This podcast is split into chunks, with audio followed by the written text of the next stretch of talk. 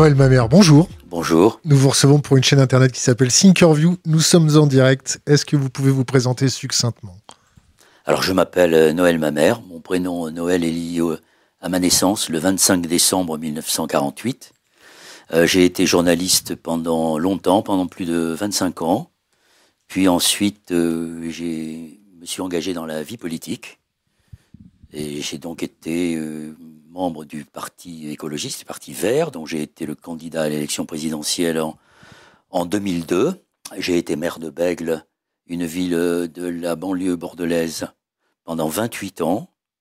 Et j'ai été député à l'Assemblée nationale, député écologiste, euh, pendant 20 ans, de 1997 à, à 2017, date à laquelle j'ai laissé ma place euh, de maire, considérant que 28 ans c'était beaucoup et je n'ai pas été euh, candidat aux élections législatives, considérant que quatre mandats, 20 ans de, de Parlement, c'était suffisant, surtout quand on appartient à une formation politique qui euh, réclame la vitalité démocratique et le renouvellement. Voilà, j'étais donc, depuis cette époque, je suis plutôt dans la transmission, et j'ai renoué, on va dire, avec ce qui est mon seul métier, euh, le journalisme, mais de loin, puisque je n'ai plus... Je n'ai plus de carte de journaliste. Mon numéro de carte était 29 678. Et que je euh, réponds à la sollicitation de mes amis euh, écologistes lorsqu'ils me le demandent, sans m'imposer parce que j'ai trop vu de vieux qui voulaient s'imposer lorsque j'étais en, fonction.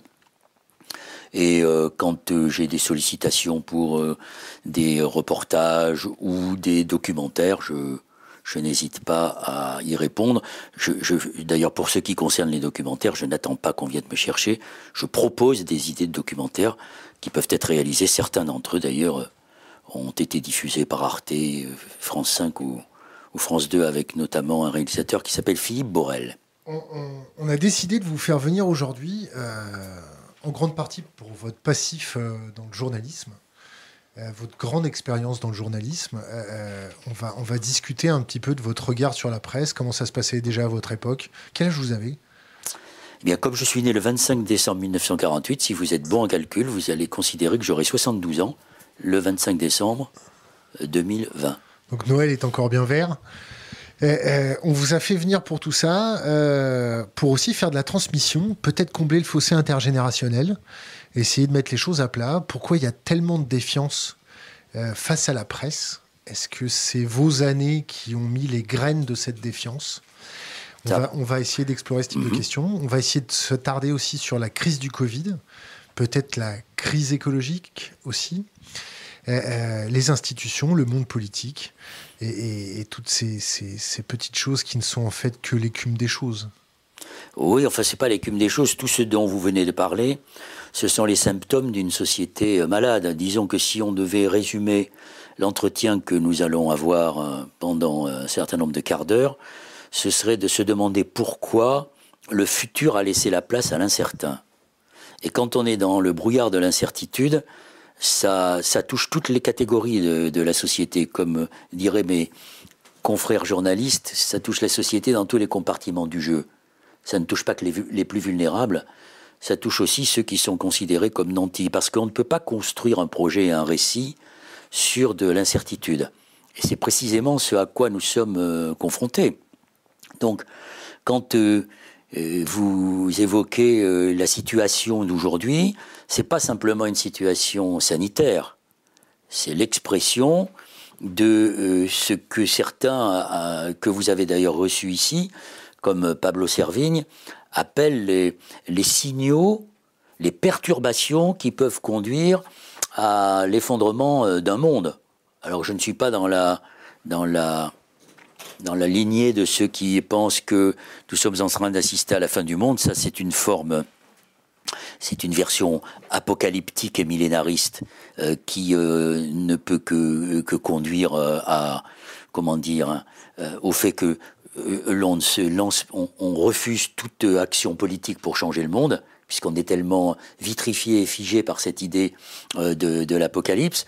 Euh, ce que propose d'ailleurs Pablo Servigne, c'est pas du tout ça, c'est l'idée de la fin d'un monde. C'est-à-dire qu'on est en train de voir, à travers cette métaphore géante et planétaire euh, qu'est la, la Covid-19, on est en train de constater la fragilité et la vulnérabilité du modèle de société qui est aujourd'hui dominant, ce qu'on appelle le capitalisme ou le néolibéralisme. Ce que certains auteurs euh, euh, comme Serge Audier, dans son dernier livre qui s'appelle La cité écologique, appellent le, le capitalo, l'anthropocapitalocène, puisque les hommes estiment que c'est le capitalisme qui est la cause de tous nos maux, sur quoi ils se trompent, parce que le productivisme soviétique a apporté les mêmes, euh, les, les, les, mêmes horreurs, à la fois en termes de liberté, en termes humains et en termes écologiques.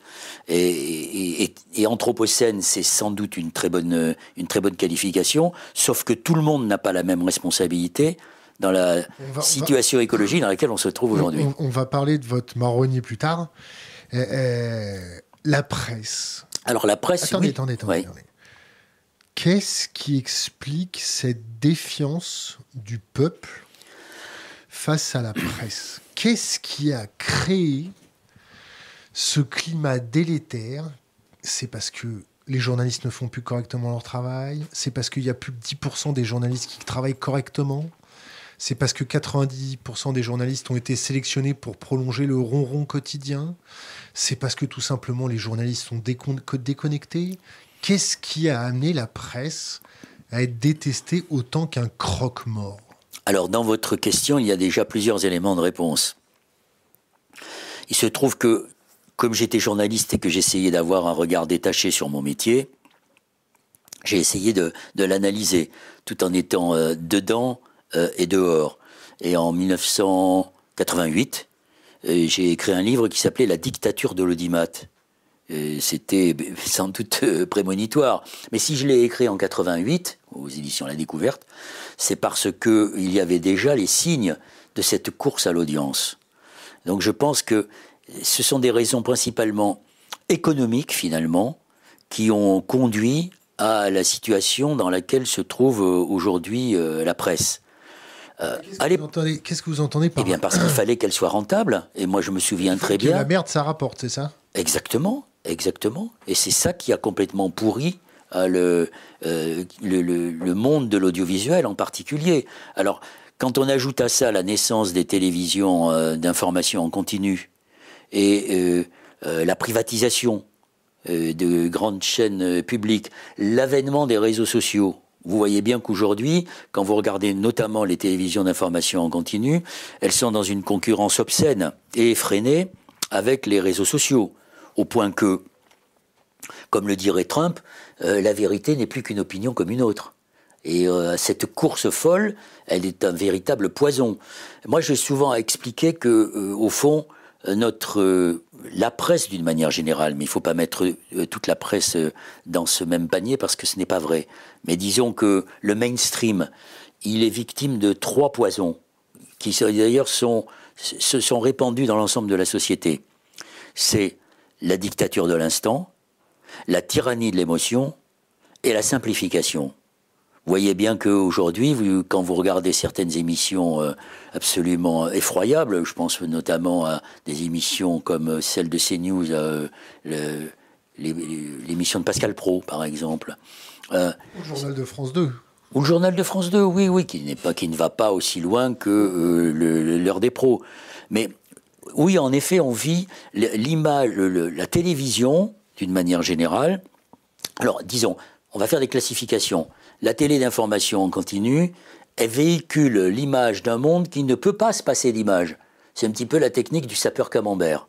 Il y a un trou, il faut le remplir. Donc c'est ainsi que vous pouvez voir émerger euh, des faits divers euh, totalement banals, qui n'ont aucun sens euh, journalistique, qui, ne, qui, ne suscite pas une explication pour éclairer l'opinion, puisque le rôle du journalisme, c'est d'essayer d'éclairer l'opinion afin qu'elle se fasse une idée sur euh, le monde. d'influencer je pose non, c'est de l'éclairer. Non, c'est pas de l'influencer, bien sûr. Je pose cette question, on va rebondir sur les élections américaines. Mais j'ai pas terminé mon explication sur le. On a, on a du temps. D'accord. Je vous coupe. Les élections américaines, les journalistes sont censés être éclairés, je suis entièrement d'accord avec vous.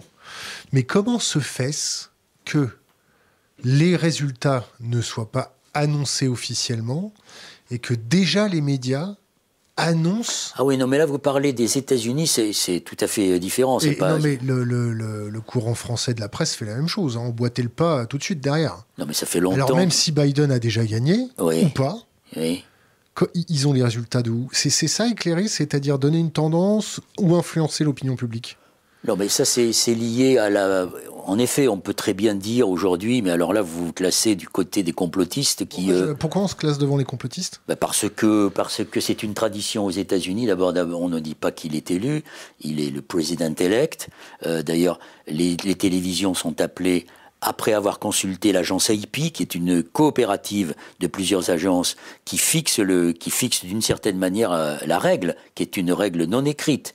Lorsque AP considère qu'on peut, que it's time to call pour appeler, alors les télévisions, c'est la tradition, annoncent euh, cette, euh, cette élection. Mais ils l'annoncent sur des bases euh, solides.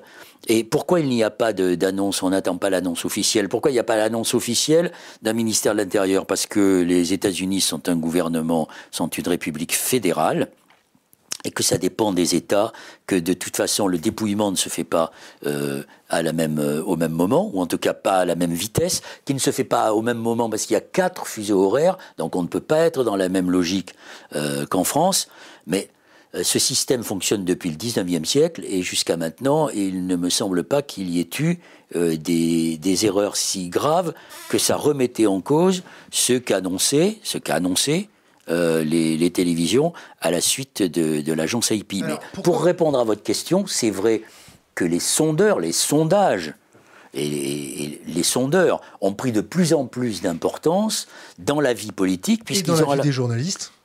Oui, dans la vie des journalistes, sans doute, oui, puisque vous avez aujourd'hui, mais ça c'est une perversion des, sondages, puisqu'on fait un sondage pour, à n'importe quelle occasion. Euh, vous aviez bien vu comment, euh, par exemple, euh, sous la période sarkozyste, on a pratiqué ce que nous appelions, certains d'entre nous, le populisme pénal. À chaque fait divers important, on suscitait une loi. Il n'y a rien de pire. Ça, c'est ce que j'appelle la dictature de l'émotion. Et on ne construit pas l'état de droit et on ne garantit pas nos libertés en répondant uniquement à l'émotion. La force de la loi, c'est justement d'être délibéré, d'être débattu à froid.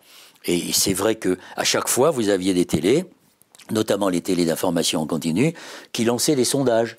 Ces sondages, ils sont un petit peu comme Facebook. Je n'y vais pas, moi, je n'ai jamais fréquenté les réseaux sociaux, ni Facebook, ni, Twitter, un peu par principe philosophique, influencé par euh, celui qui était mon, professeur avec qui j'ai milité, qui s'appelle Jacques Ellul.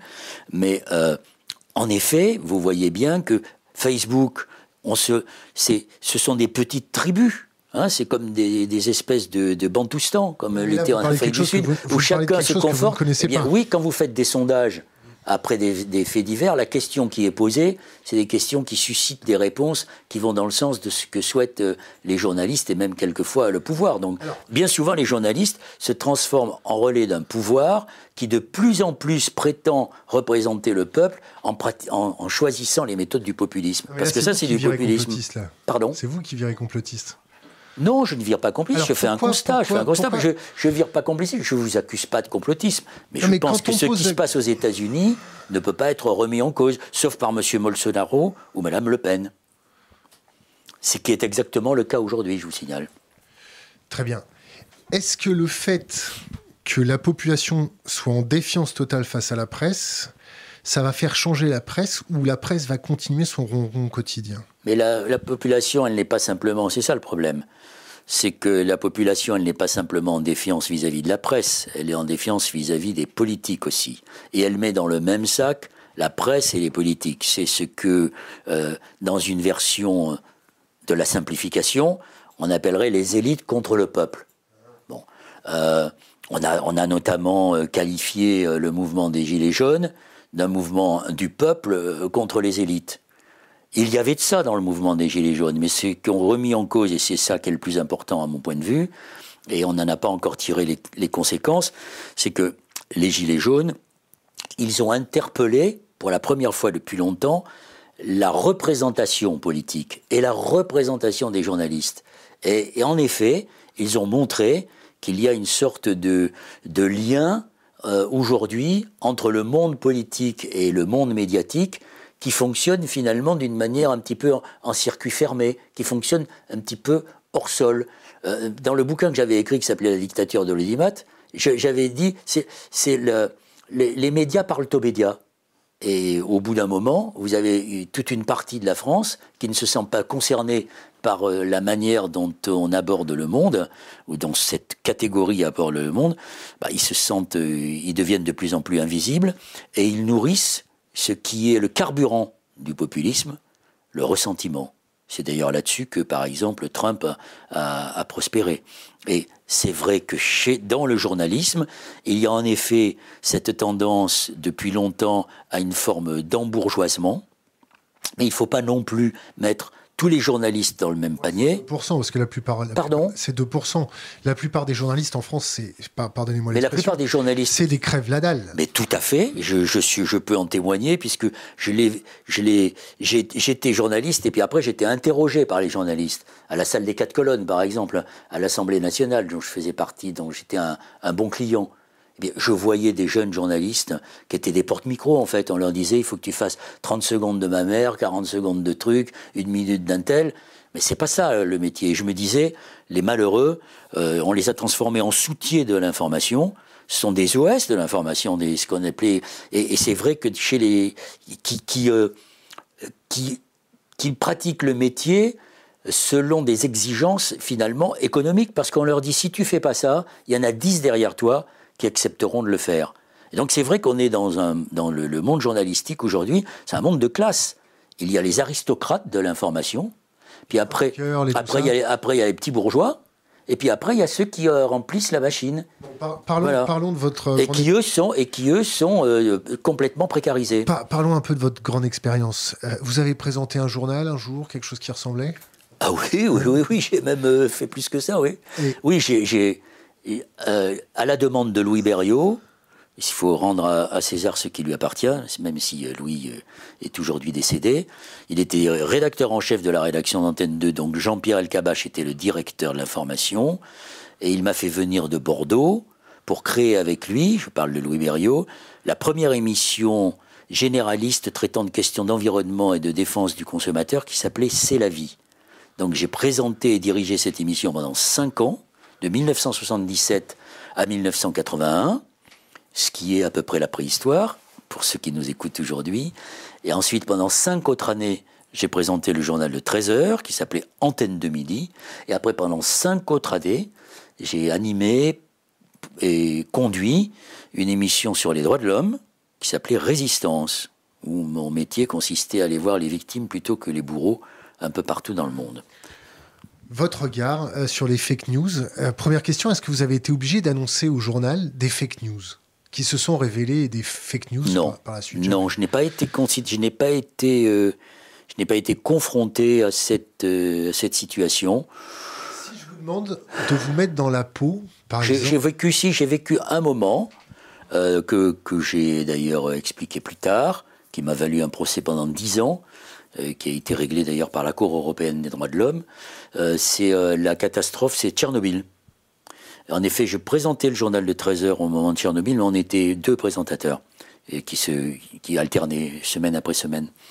Et, donc c'est vrai que j'ai vu comment le lobby nucléaire était en train de, nous monter. Ils avaient délégué le premier d'entre eux, qui était le patron du SCPRI, qui s'appelait Service central de protection des rayons ionisants, qui était l'équivalent de, l'autorité de sûreté nucléaire, qui s'appelait le professeur Pellerin, et qui venait nous expliquer, sans le dire hein, formellement, que finalement il n'y avait rien à craindre en France et que le nuage de Tchernobyl n'avait pas franchi nos frontières. Il ne l'a pas dit textuellement. Euh, mais nous recevions des images. Les grandes chaînes sont abonnées à une bourse d'images qui s'appelle les EVN, qui sont envoyées le matin et le soir. Donc, quand vous regardez aujourd'hui euh, le journal de TF1 ou le journal de France 2 ou, tous les autres journaux, vous voyez souvent euh, pour des événements où les reporters, les, les envoyés spéciaux de ces chaînes n'étaient pas présents, vous voyez souvent les mêmes images.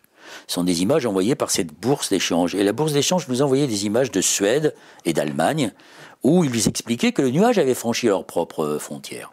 Et donc il nous a fallu plusieurs jours pour que l'on fasse comprendre, pour que l'on convainque euh, les, journalistes du service scientifique que ne pouvaient pas rester sur cette position puisque la Suède et l'Allemagne nous expliquaient que le, nuage n'avait pas franchi euh, les frontières de la France. Donc le professeur Pellerin, qui n'arrêtait pas d'expliquer que si on faisait des moyennes, il n'y avait rien à craindre, sauf qu'il oubliait de dire qu'en Corse et dans l'Est, il y avait des taux de radioactivité qui étaient très élevés, a été viré a été, comment dire, interdit d'antenne. Il a été remplacé par le ministre de l'Industrie de l'époque, qui s'appelait euh, Madelin. Et, euh, et, et, après, alors bien après, l'OMS a, a, effectivement démontré que ce qu'avait raconté le lobby nucléaire hein, était, était pas juste. Alors le procès, c'est un procès qui m'est arrivé, mais bien longtemps après, en 2000. J'étais l'invité d'une émission de Thierry Ardisson, je ne sais plus comment il s'appelle, mais il fait toujours la même sous des titres différents, avec Michel Pollack. Et Michel Pollack, c'était un grand lecteur. J'ai découvert beaucoup d'auteurs euh, grâce euh, à ce qu'écrivait euh, au conseil de Michel Pollack. Et Michel Pollack évoque au cours de cette émission le livre d'une auteure qui est devenue depuis prix Nobel, qui s'appelle Svetlana Alexievitch, qui a écrit trois grands livres sur l'Union soviétique. Le premier sur l'Afghanistan, qui s'appelle Cercueil de fer. Le second sur Tchernobyl, qui s'appelle La supplication. Et le troisième qui s'appelle La fin de l'homme rouge c'est ce qu'elle appelle des livres de parole, où elle recueille des témoignages. Et La Supplication, c'est un livre formidable sur Tchernobyl. Et donc, il évoque ce livre. Et moi, ça me, rappelle ce que j'avais vécu en 86 euh, pendant le journal. Et je dis, ah tiens, mais je me souviens du professeur Pellerin, d'un sinistre personnage, voilà exactement ce que j'ai dit, d'un sinistre personnage qui s'appelait le professeur Pellerin et qui venait nous expliquer que le nuage n'a pas franchi les frontières de la France. Et le professeur Pellerin ne m'a pas attaqué pour sinistre personnage en diffamation, mais parce qu'il n'a jamais prononcé le mot le nuage n'a pas franchi les frontières de la France. Donc j'ai perdu en première instance, j'ai perdu. Non, il n'avait pas raison parce que il avait menti sur les effets du nuage. Donc c'est ça que je, moi je voulais dire. Donc j'ai été condamné en première instance, en appel, en cassation, et mon avocat Antoine Comte m'a dit on ne peut pas en rester là. Et donc on est allé devant la Cour européenne des droits de l'homme, qui a condamné le gouvernement français. Et je suis revenu devant les tribunaux pour que cette diffamation soit supprimée de mon casier judiciaire. Et ça s'appelait l'arrêt ma mère. Voilà. Très bien, l'arrêt ma mère, ça, ça passe bien. C'est un nom facile. Hein C'est un nom qui peut être interprété dans tous les sens. Tout à fait. Euh, je vous pose une question. Est-ce que vous pouvez vous mettre euh, dans la peau d'un journaliste qui nous annonce les armes de destruction massive de, de Saddam Hussein? Mm-hmm. Est-ce que vous pensez que tous les journalistes qui nous ont annoncé ça à longueur de journée ont eu une conduite introspective? Non, je pense qu'ils se sont... Eu un mea culpa des chaînes de télé? Aucun, mais vous n'avez jamais vu de mea culpa des chaînes de télé, ni des... D'ailleurs, euh, ce serait injuste de n'attaquer que les chaînes de télé. Quand des journaux de la presse écrite mettent en une, affichent en une euh, des, des gens qui, dont on ne sait même pas s'ils sont coupables ou innocents et dont on découvre l'innocence après, euh, vous les avez vus, vous excusez, vous ces gens qui, dans la vie, peut être totalement chamboulés. Donc Nicolas Sarkozy, là Non, non, mais c'est valable. Euh, oui, ça c'est autre chose. Euh, la justice est là pour, euh, pour, pour faire la, vérité. Et j'espère que les juges d'instruction qui sont en charge de cette affaire ne vont pas la, la laisser tomber. Quelle indignité mais, mais la réalité, c'est quoi? C'est que, en effet, les, ça fait partie d'une forme d'arrogance de la presse.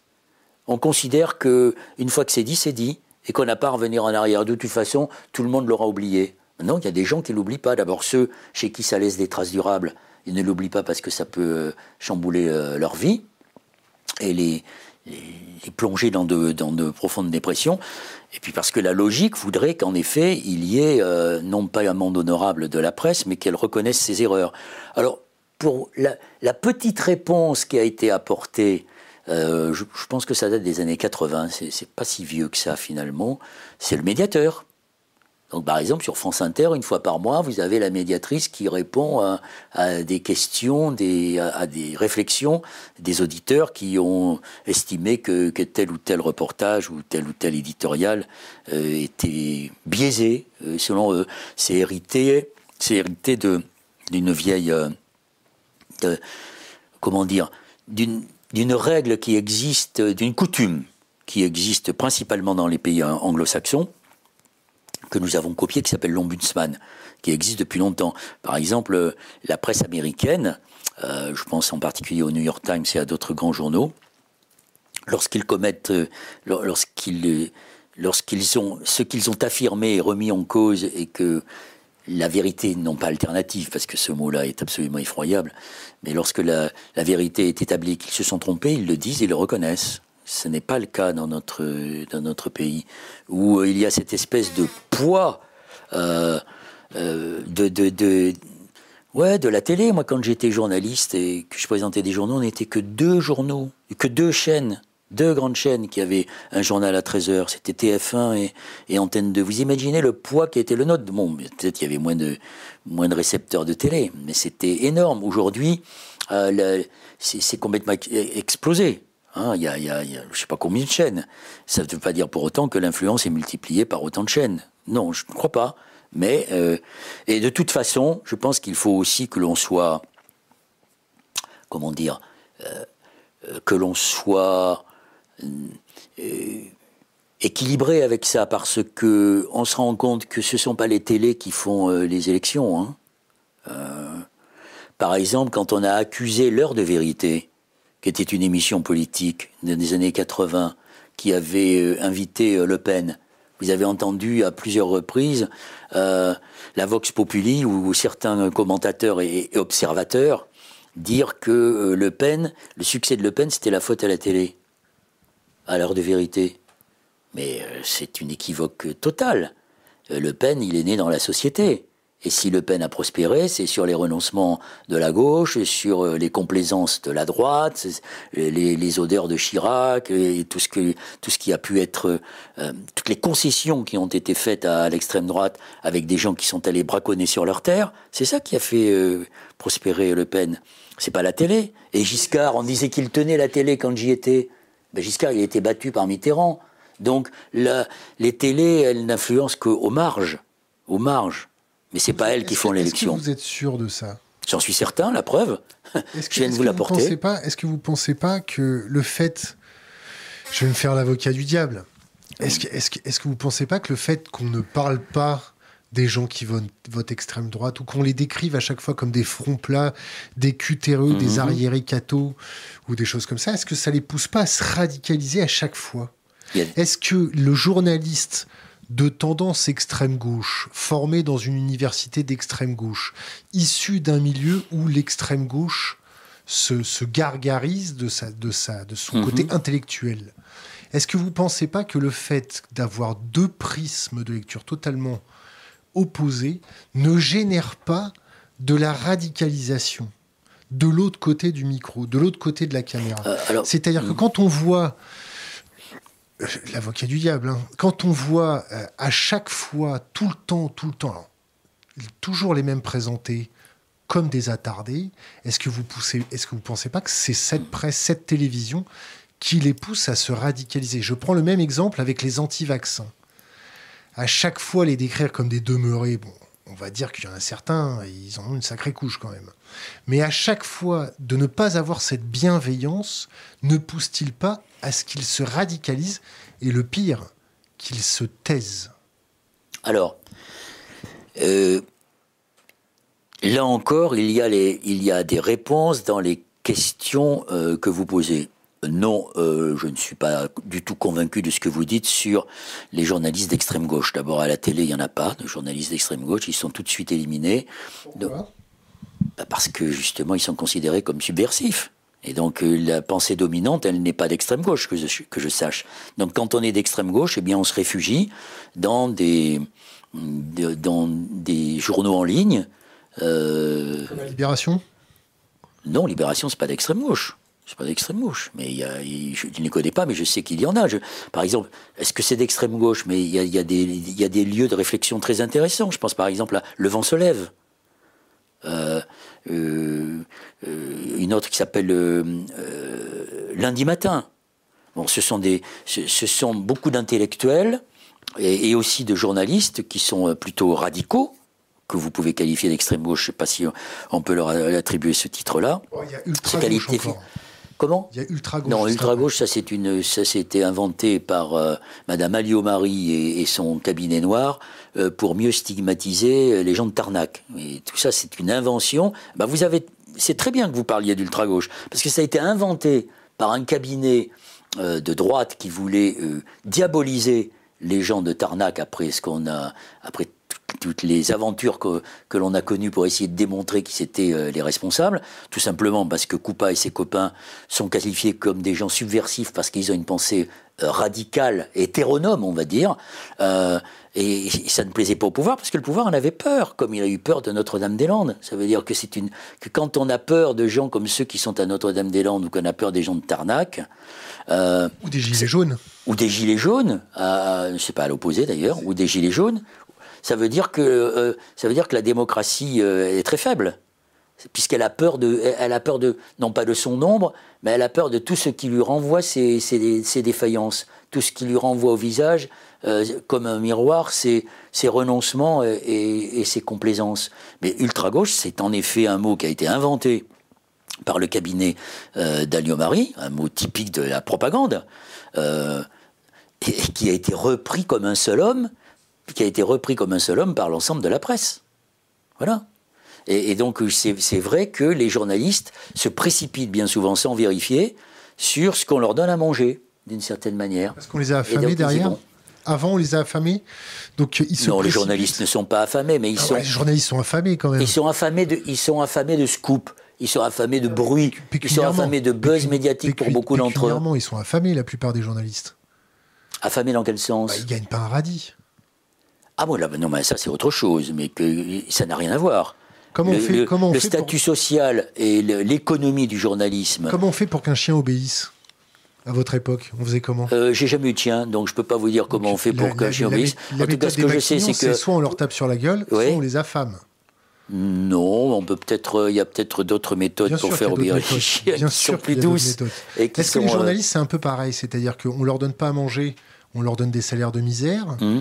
et ensuite on leur dit maintenant vous allez rapporter. Donc ils mordent tout ce qui bouge, ils attrapent tout Mais ce qui je, bouge. Ce que je vous expliquais tout à l'heure, dans la mesure où une très grande majorité, une très grande partie des journalistes est dans la précarité, ces journalistes-là peuvent être en effet un terrain, un terreau favorable pour aller chercher, y compris dans les poubelles. Enfin, pour aller, ça, on est bien d'accord.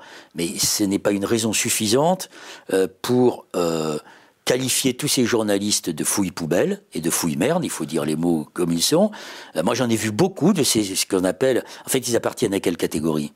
Ils appartiennent à la, catégorie qu'on appelle les intellectuels précaires. Bon, vous allez aller dans une grande radio, aller dans des grandes émissions de télé qui sont pas produites par les télés, mais par des producteurs. Vous avez beaucoup de gens qui préparent ces émissions, qui sont des précaires, qui vont aller euh, travailler pendant euh, trois semaines ou un mois ou deux mois à tel endroit, euh, une période de chômage, et puis tous ces gens-là, ils étaient où?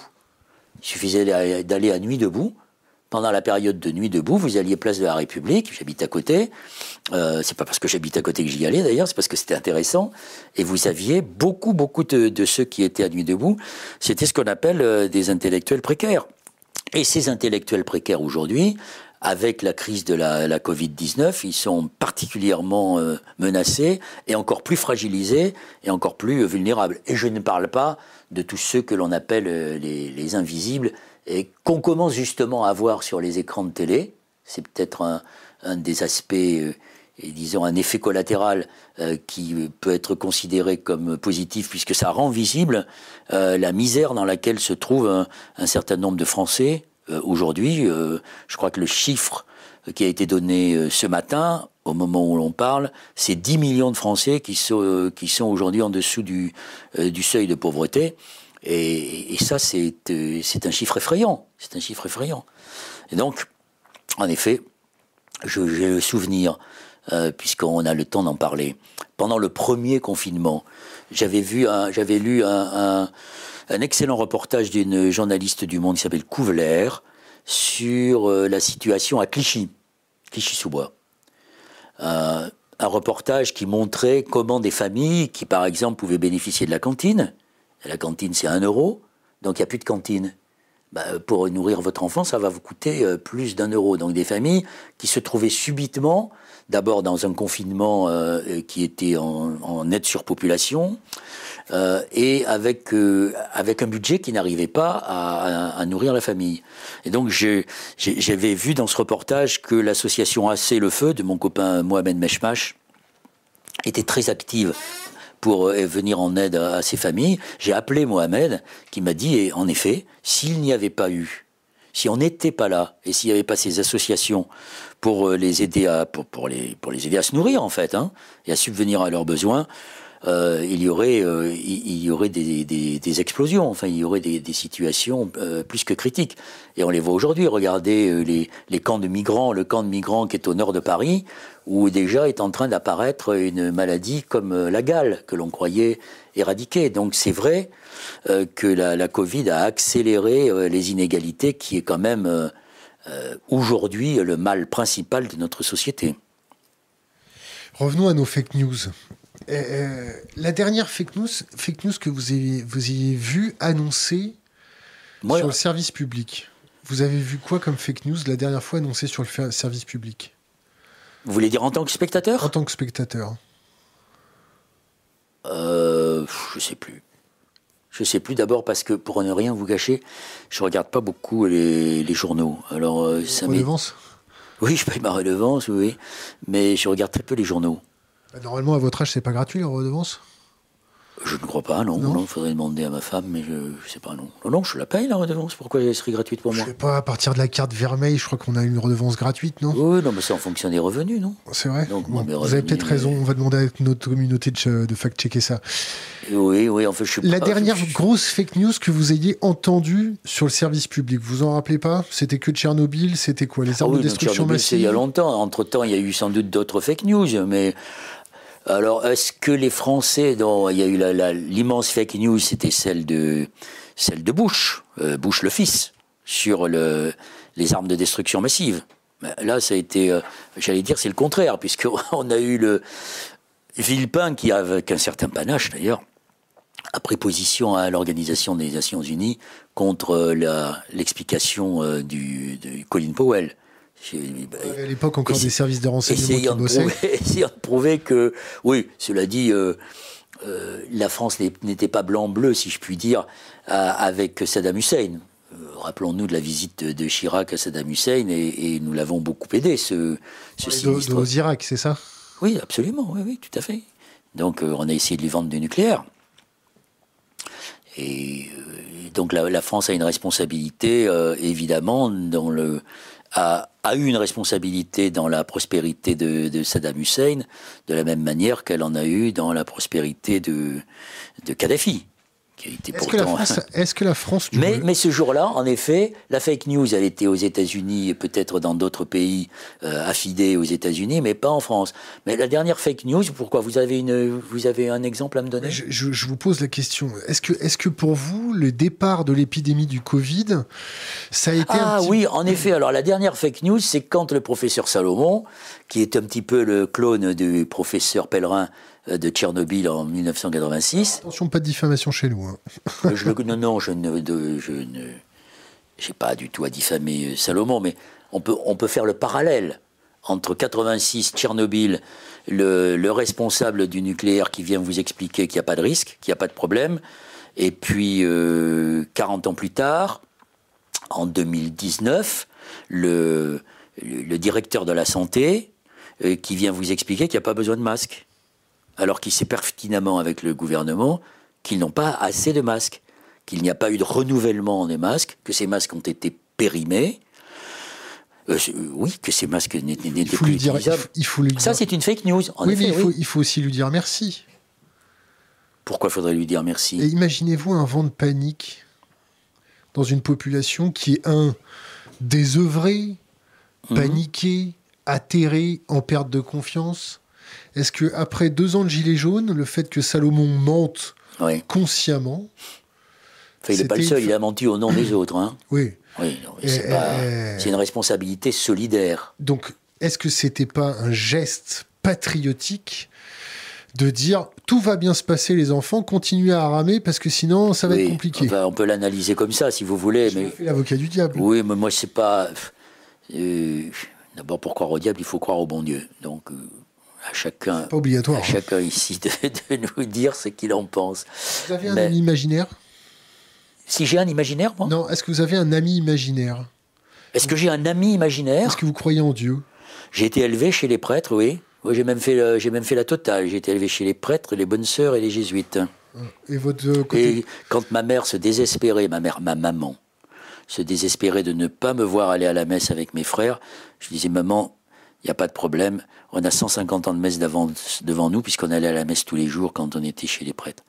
Donc oui, j'ai été élevé euh, dans la religion catholique, ce qui ne m'empêche pas de, aujourd'hui de croire d'abord en l'homme.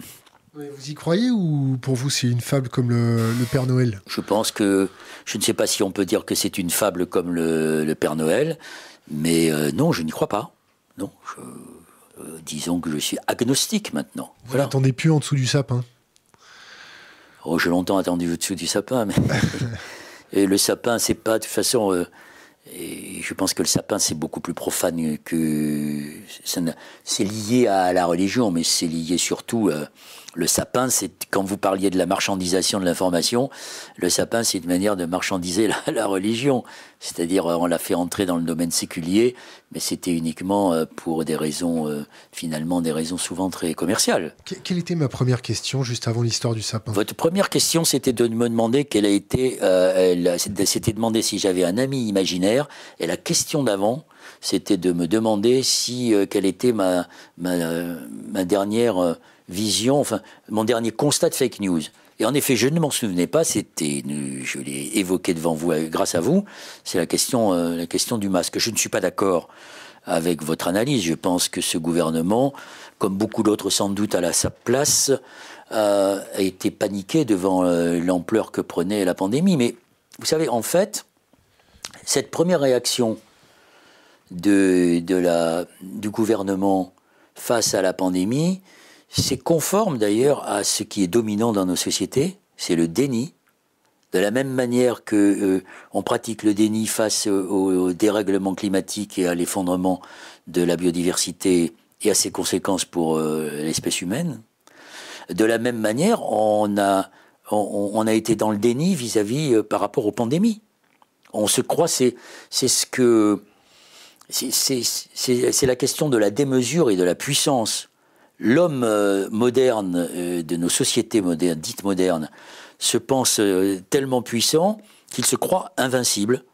Donc on n'a pas tiré les leçons de Ebola, on n'a pas tiré les leçons du sida, on n'a pas tiré les leçons du premier SRAS, ce qu'ont fait d'ailleurs les Asiatiques avec plus de pertinence, parce qu'on considérait que on était épargné. Et d'ailleurs, j'ai entendu cette semaine quand euh, Pfizer a annoncé euh, la mise au point euh, d'un nouveau, d'un nouveau vaccin, j'ai entendu un, infectiologue dire c'est génial, ils ont trouvé une méthode qui est totalement révolutionnaire. Grâce à ça, nous n'aurons plus jamais de pandémie ou nous pourrons résister à toutes les pandémies. Eh bien, encore une fois, on fonctionne dans le déni. On fonctionne dans cette idée selon laquelle la technique, comme le disait si bien Ellul, pourrait nous protéger de tout, sans remettre en cause les raisons qui conduisent à la situation dans laquelle on se trouve. Parce que euh, la question de la pandémie, elle n'est pas arrivée comme ça. C'est ce qu'on appelle les zoonoses. C'est quoi une zoonose? C'est quand l'homme se rapproche de plus en plus du monde sauvage. Or, comme, ben oui, mais c'est exactement ce qui est en train de se passer. Plus vous déforestez pour nourrir euh, avec du soja transgénique euh, les, les bestiaux que nous, que nous mangeons ici, plus vous vous rapprochez du monde sauvage, plus vous vous rapprochez d'un monde qui est porteur de virus qui ne sont pas pathogènes pour lui, mais pathogènes pour l'homme. Donc continuons comme ça. Et d'autres pandémies encore plus létales, nous en connaîtrons. revenons à notre ami euh, Jérôme Salomon. Oui. Et à notre ami le gouvernement. Vous ne trouvez pas qu'ils n'ont pas bien agi? Je ne sais pas s'ils n'ont pas bien agi euh, au départ. Ils ont, ils ont agi avec les moyens du bord. Que vouliez-vous qu'ils disent? Ils n'avaient pas de masque. Donc ils étaient obligés de mentir, de dire euh, le masque, ça sert, le masque, ça sert à rien. Oui, donc ils étaient complètement démunis. Est-ce qu'ils pouvaient dire à la société, qui commençait à avoir une grande trouille, est-ce qu'ils pouvaient dire à la société qu'ils étaient démunis? Qui ne servaient à rien en fait. Bah, la réponse est non. La réponse est, non, parce que la, réaction de la société euh, aurait, été, euh, aurait été terrible. D'ailleurs, pas du tout, par, pas simplement par rapport euh, à la survie du gouvernement en termes politiques, mais du point de vue, du point de vue sociétal.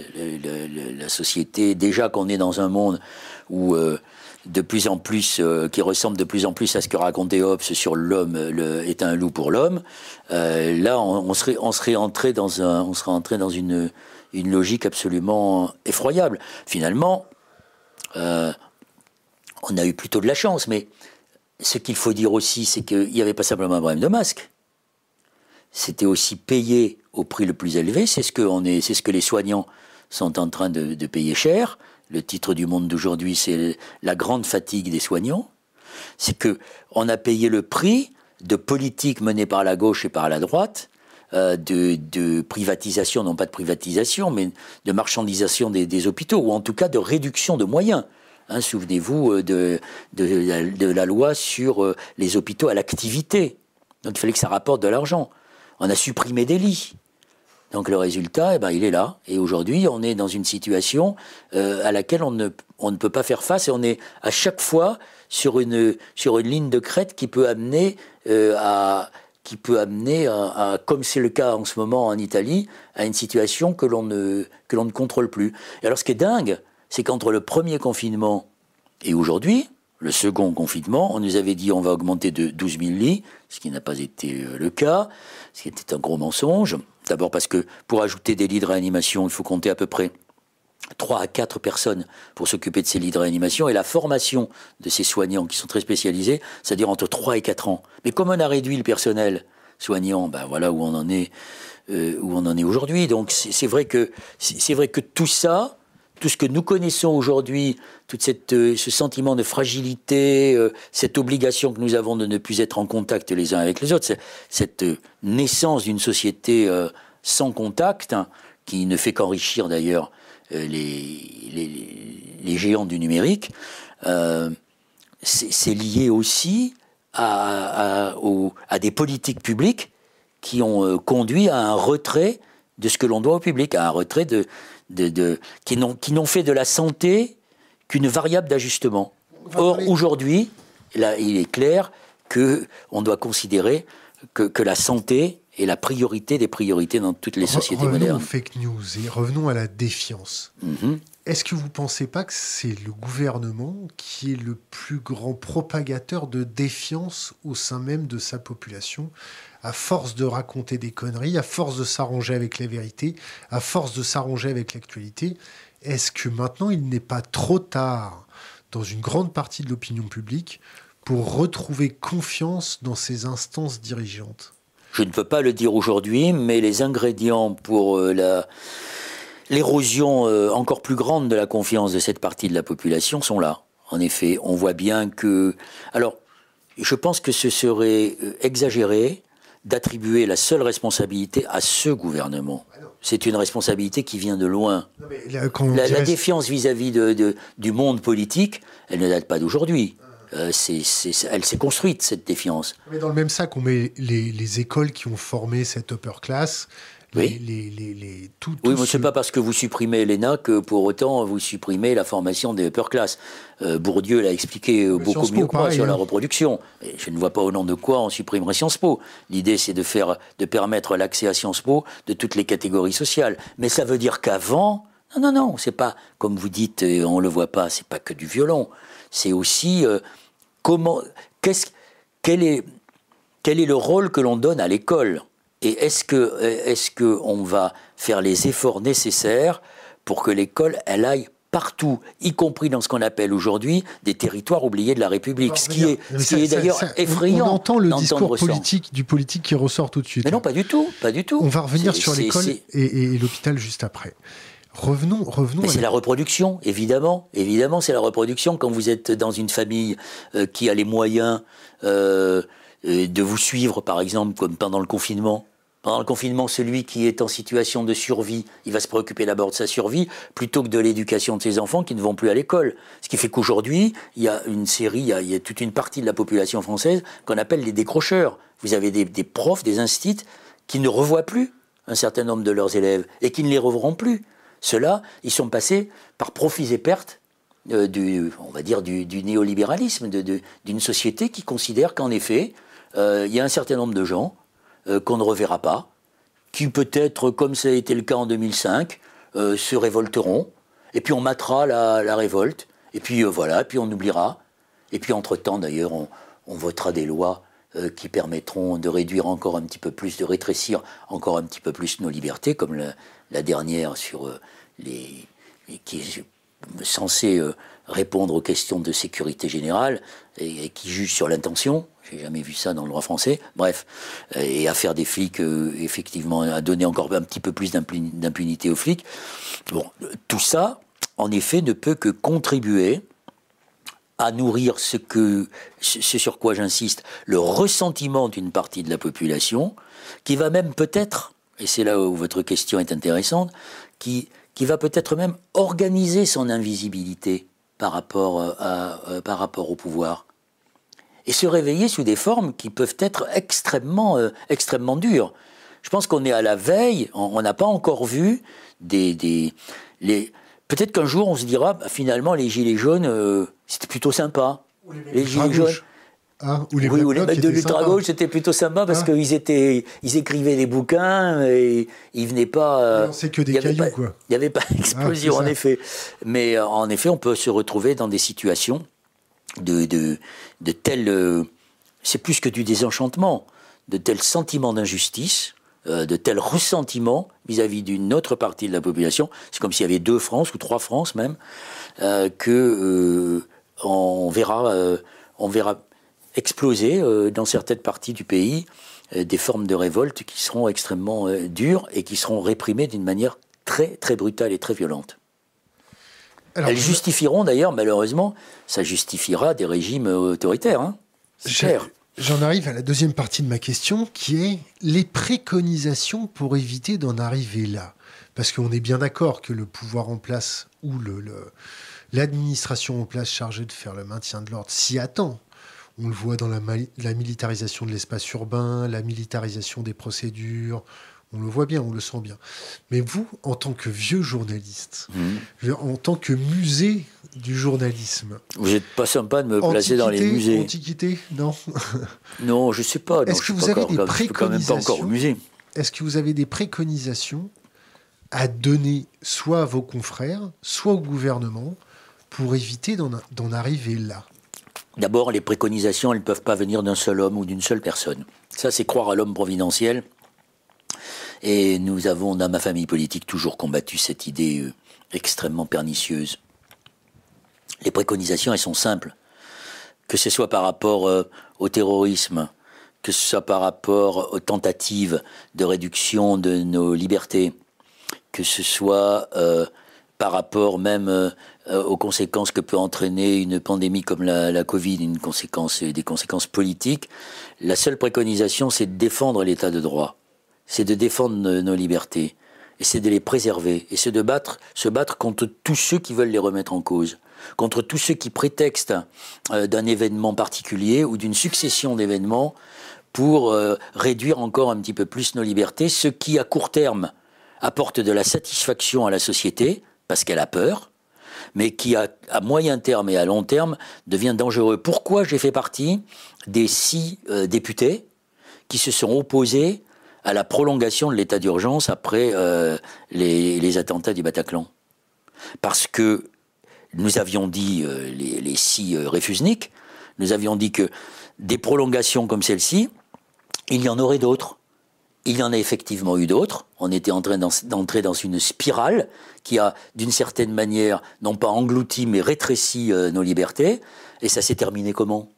Bah, Quand Macron est arrivé au pouvoir, il a fait entrer dans le droit commun par une nouvelle loi un certain nombre de dispositions qui étaient vendues comme des dispositions d'exception.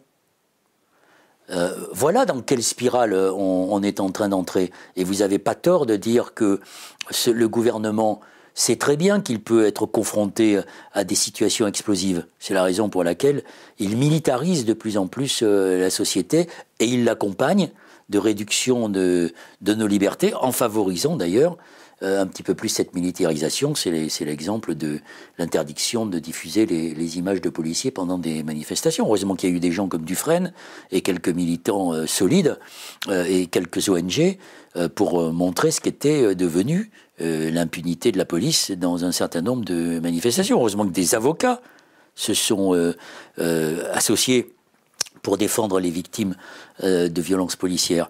Mais vous savez, tout ça a, commencé bien plus tôt qu'on ne le croit.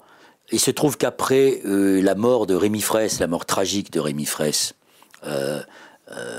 à Sivins, nous avions encore le groupe écologiste à l'Assemblée nationale. Nos auditeurs, euh, qui était Rémi? Rémi Fraisse, c'était un, jeune. La tasse Rémi Fraisse, c'était un jeune militant écolo qui euh, était qui a rejoint euh, les la ZAD, la zone à défendre de, de Sivins, qui existait depuis plusieurs mois, qui se battait contre un barrage qui devait se faire à destination des irrigants de maïs et qui était euh, qui ne s'inscrivait pas du tout dans la logique de lutte contre le réchauffement climatique et qui euh, ne pouvait que contribuer un petit peu plus à épuiser la ressource en eau. Donc c'était une bagarre euh, d'écolo en fait. Hein. Et ce jeune Rémi Fraisse, il est il est venu rejoindre un soir les militants et il a été tué par une grenade. tirée par un, garde mobile qui défendait d'ailleurs un endroit qui était qui n'avait pas à être défendu, qui était un chantier. une semaine avant, une semaine avant ce drame, euh, j'y suis allé avec Cécile Duflot sur, sur le terrain. On a rencontré les zadistes, on a rencontré le préfet, euh, qui euh, avait une relation extrêmement tendue avec les, les, militants sur place, qui n'avaient même pas daigné parler au porte-parole, que l'on a amené avec nous dans le bureau du préfet. Et on lui a dit, vous savez, monsieur le préfet, si vous faites pas un effort de discussion et, de compréhension, il risque de se passer des choses graves. Une semaine après, euh, Rémi Fraisse était, était tué tragiquement. Et, après ça, nous avons demandé une commission d'enquête parlementaire sur le maintien de l'ordre. La tradition veut qu'à l'Assemblée nationale, lorsqu'il y a euh, une, une instance judiciaire, une procédure judiciaire, on ne peut pas demander une commission d'enquête parlementaire sur le cas précis, donc on ne l'a pas demandé sur Rémi Fraisse. Et donc, la commission d'enquête parlementaire, son, titre, c'était euh, comment euh, assurer, comment adapter le maintien de l'ordre, c'était ça l'idée, comment adapter le maintien de l'ordre à la liberté d'expression et au droit de manifester. Donc, comme c'était une initiative qui, parlait de partait de notre groupe, euh, j'ai été président de cette commission d'enquête parlementaire.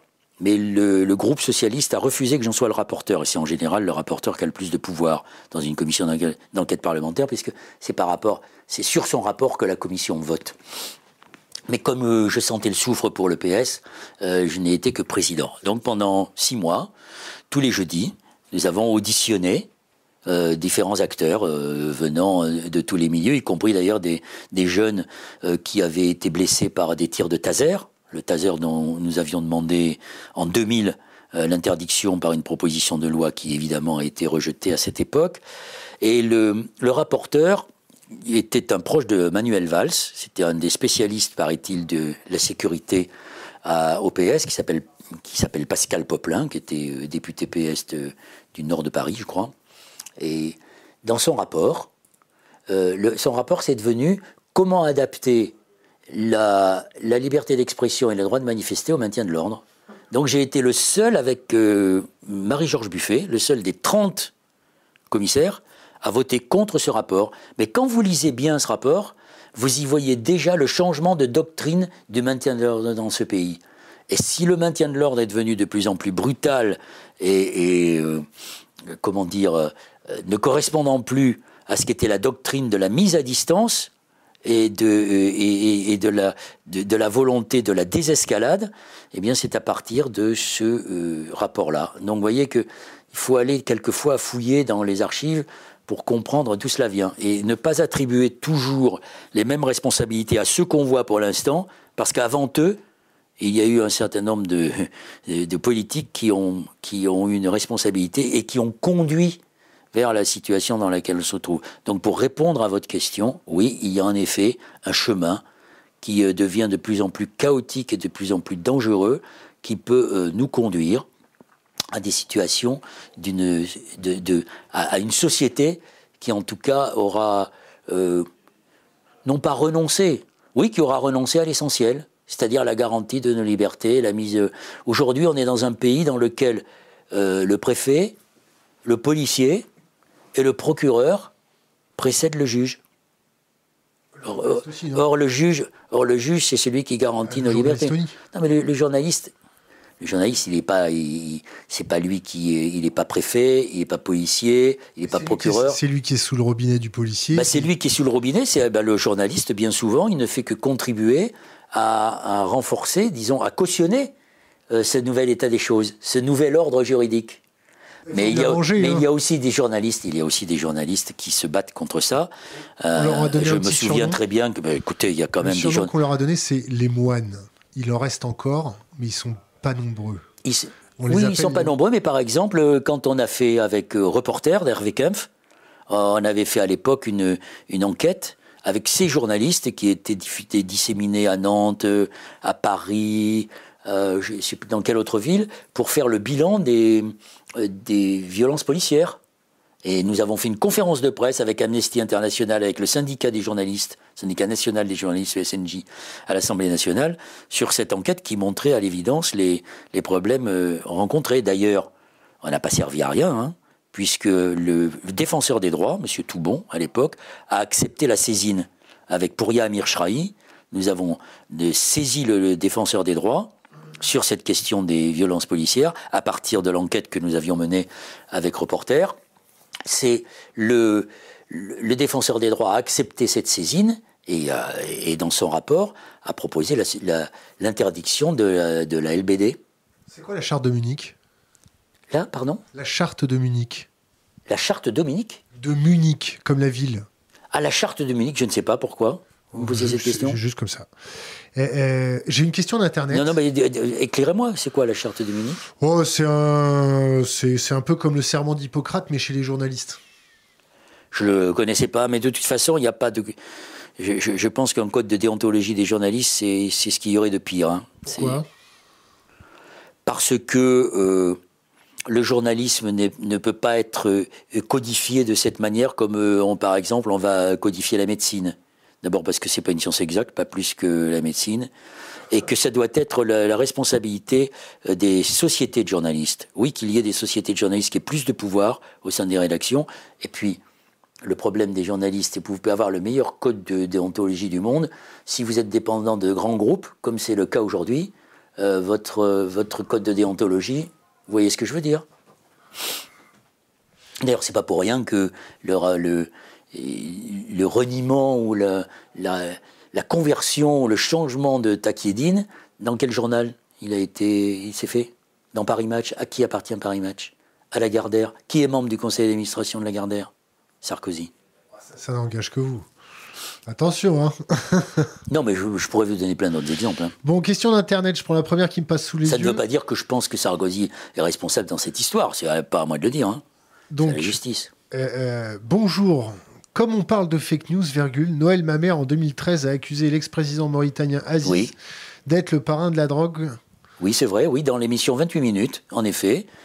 Euh, il, a, il a voulu me faire un procès. Alors, en effet, c'était. Euh, je, pense que ce que j'ai dit n'était pas faux, mais que je n'avais. C'était peut-être pas vrai.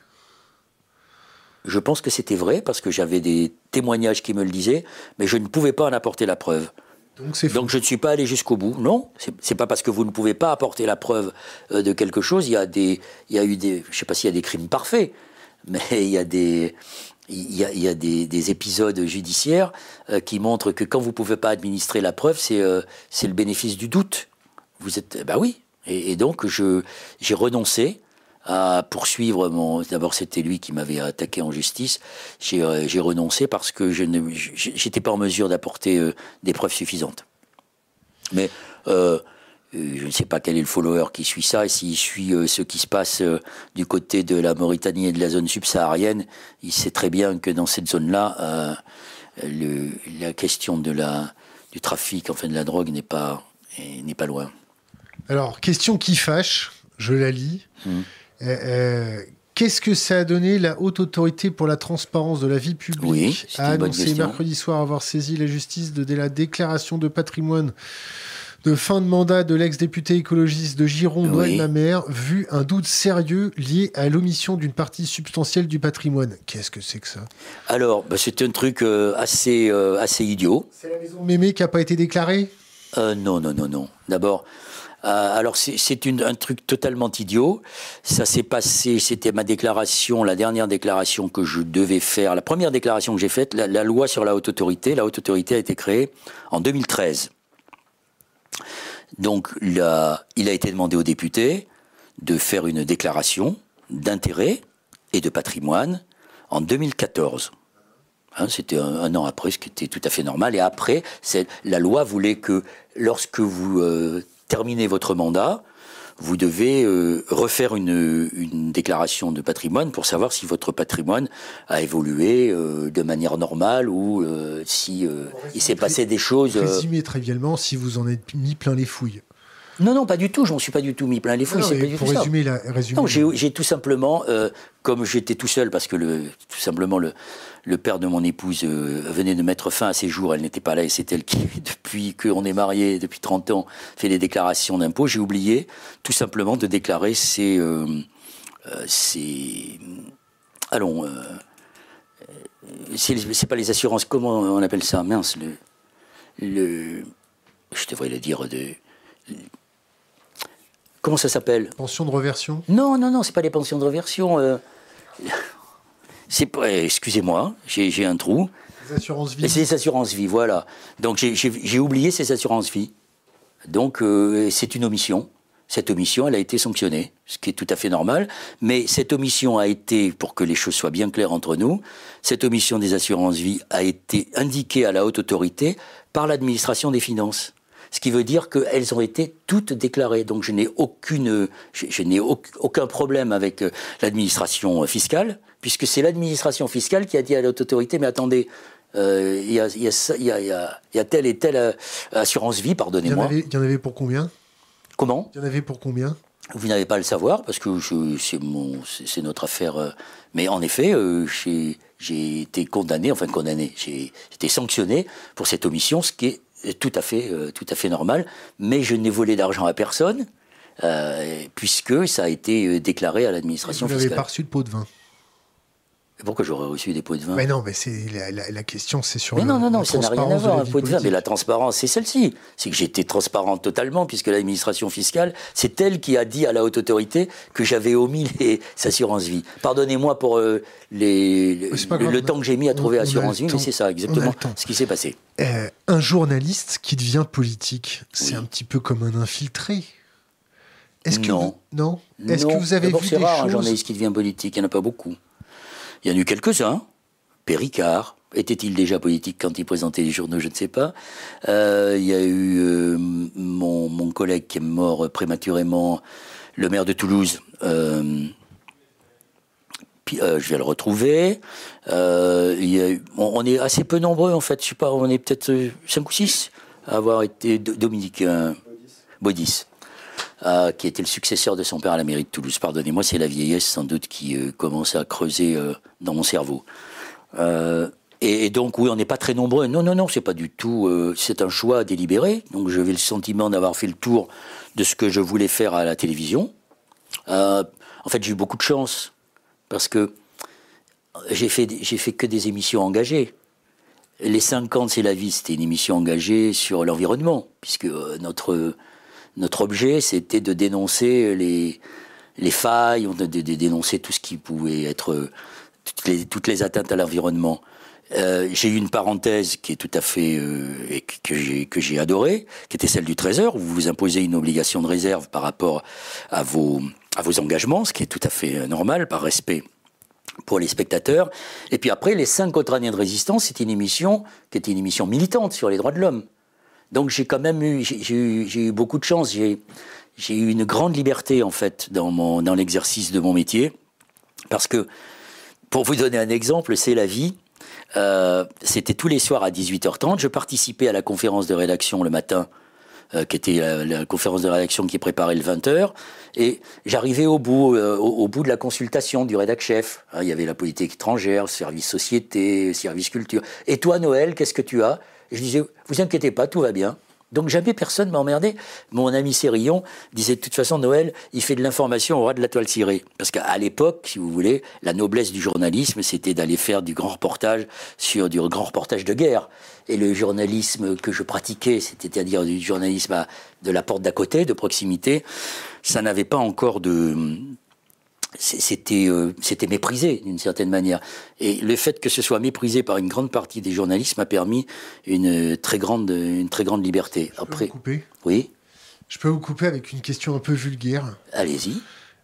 Est-ce que vous ne trouvez pas que les les présentateurs de télé, euh, aussi appelés journalistes, lèchent pas un peu trop le cul des politiques quand ils leur font leurs interviews? Est-ce que est-ce que vous est-ce que vous imaginez pas ce petit fil de bave, vous voyez, en, ce côté un peu en adoration devant leurs idoles Oui, il y a toujours eu euh, de la part de beaucoup de journalistes, d'une, on va dire oui, d'une majorité de journalistes qui se, qui sont choisis pour cet exercice, parce qu'ils ne sont pas très nombreux. Parce qu'ils n'ont pas de réflexe de déglutition, c'est ça? Non, c'est pas ça. C'est qu'il y a cette espèce de fascination, euh, de fascination pour le, pour le pouvoir, euh, comment le dire autrement euh, Nous n'avons pas cette culture dans le journalisme français. Nous n'avons pas cette culture dans le journalisme français qui est celle des, pays anglo-saxons. Euh, quand vous regardez, par exemple, l'une des dernières interviews de Fox News, qui était considérée comme l'amie de Trump, de cette grande présentatrice vedette de Fox News, elle a été sans concession hein, avec Trump, alors qu'on aurait pu imaginer qu'elle soit très docile et qu'elle ne pose pas de, questions euh, qui dérangent. Oui, c'est vrai que euh, euh, l'histoire montre que dans ce pays, c'est sans doute l'héritage du poids du gaullisme pendant plusieurs décennies sur la télé qui a, qui a laissé des traces, oui. Je pense que c'est ça. Et de toute façon, les traces de ça, qui sont des traces politiques, elles ont été remplacées par des dépendances économiques. Donc, euh, j'allais dire, on est à peu près dans la même situation. Il y a, très peu de, il y a très peu d'intervieweurs qui sont capables d'aller, euh, d'aller un peu plus loin que euh, le convenu. En effet, c'est ça, oui. Comment on fait pour changer et améliorer tout ça? Là, on sent bien que le pays part un petit peu à volo. On a une upper class qui est en panique, qui navigue à vue, une administration qui se rend compte qu'elle doit un petit peu plus travailler, qu'elle doit être un petit peu plus secouée, surtout quand il y a des, événements exotiques délétères. On sent bien que la résilience de notre administration était l'équivalente d'un gamin de 4 ans face à son caca dans la main. Qu'est-ce qu'on fait pour arranger ça? Qu'est-ce qu'on fait? Ah bah, Ce qu'on fait, c'est que, en effet, c'est la question de la démocratisation euh, de la société. C'est comment éviter euh, que cette société ne fasse que reproduire un certain nombre de, schémas qui sont le schéma euh, néolibéral, oui, même peut-être empire. c'est par exemple quand vous dites la upper class, bon, bah, ça pose la question, ça pose la question du, du consentement à l'impôt, ça pose la question de la redistribution, ça pose la question de la solidarité, ça pose euh, la question de, des services publics. C'est quoi un service public? Euh, De l'accès de tous à ces services publics, que ce soit le service public de la connaissance et de l'éducation, euh, que ce soit le service public de la culture, que ce soit le service public de la santé, et comment on, réintroduit dans la société ceux qui aujourd'hui en sont, d'une certaine manière, à la périphérie, ceux qui n'ont pas eu la chance de réussir, entre guillemets. Et je pense que c'est euh, sur cet axe-là qu'il faut, euh, qu'il faut revoir nos sociétés. Et donc la, question des inégalités est la question qui prime. Euh, on ne peut pas parler d'écologie sans l'adosser à la question des, des, inégalités, à la question de la démocratie. Comment on associe, comment on, comment vous dire, on vit dans des sociétés en silo en fait. Ce que vous venez de dire, c'est ça c'est que chacun est dans son chacun est dans son silo. Et ces silos se parlent de moins en moins, communiquent de moins en moins entre eux. Pourquoi ils communiquent de moins en moins entre eux? Parce que face à la vulnérabilité du monde et à l'incertitude, dont je parlais au début de cet entretien, et chaque silo a tendance à se refermer sur lui-même. Et puis quand vous prenez les réseaux sociaux, Facebook, c'est la même chose. Hein, c'est chacun qui, euh, qui parle, qui, se conforte dans sa même idée. Donc au lieu qu'il y ait des passerelles entre ces différentes catégories, aujourd'hui il y a des murs euh, qui se construisent. C'est la question du commun. Qu'est-ce qui nous est commun Et comment fait-on pour euh, que ce commun devienne la règle et qu'il concerne l'ensemble de, la société? Vous voyez, ce, vous comprenez ce que je veux dire? Nous sommes aujourd'hui dans des sociétés qui ont oublié la question des communs, la question de ce qui nous est commun, parce qu'elles se sont enfoncées dans des formes d'égoïsme, euh, qui sont pas simplement des égoïsmes nationaux, mais des égoïsmes internationaux, qui font que chacun va essayer de, se défendre, de défendre ce qui peut lui assurer sa survie. Mais ce n'est pas pour rien d'ailleurs euh, qu'aujourd'hui, face aux menaces que fait peser le réchauffement euh, climatique sur nos sociétés, il y a un mouvement euh, qu'on appelle le survivalisme. Le survivalisme, ce sont principalement des ultra-riches, pour beaucoup venus d'ailleurs de la Silicon Valley, qui vont aller investir, qui investissent en Nouvelle-Zélande, au point que la Nouvelle-Zélande a fait voter des lois pour limiter les, achats de, de terres dans son pays. Ce sont d'autres qui vont construire des bunkers et s'armer pour éviter de tomber avec les autres. Mais sauf que euh, c'est pas comme le Titanic, hein, le réchauffement climatique.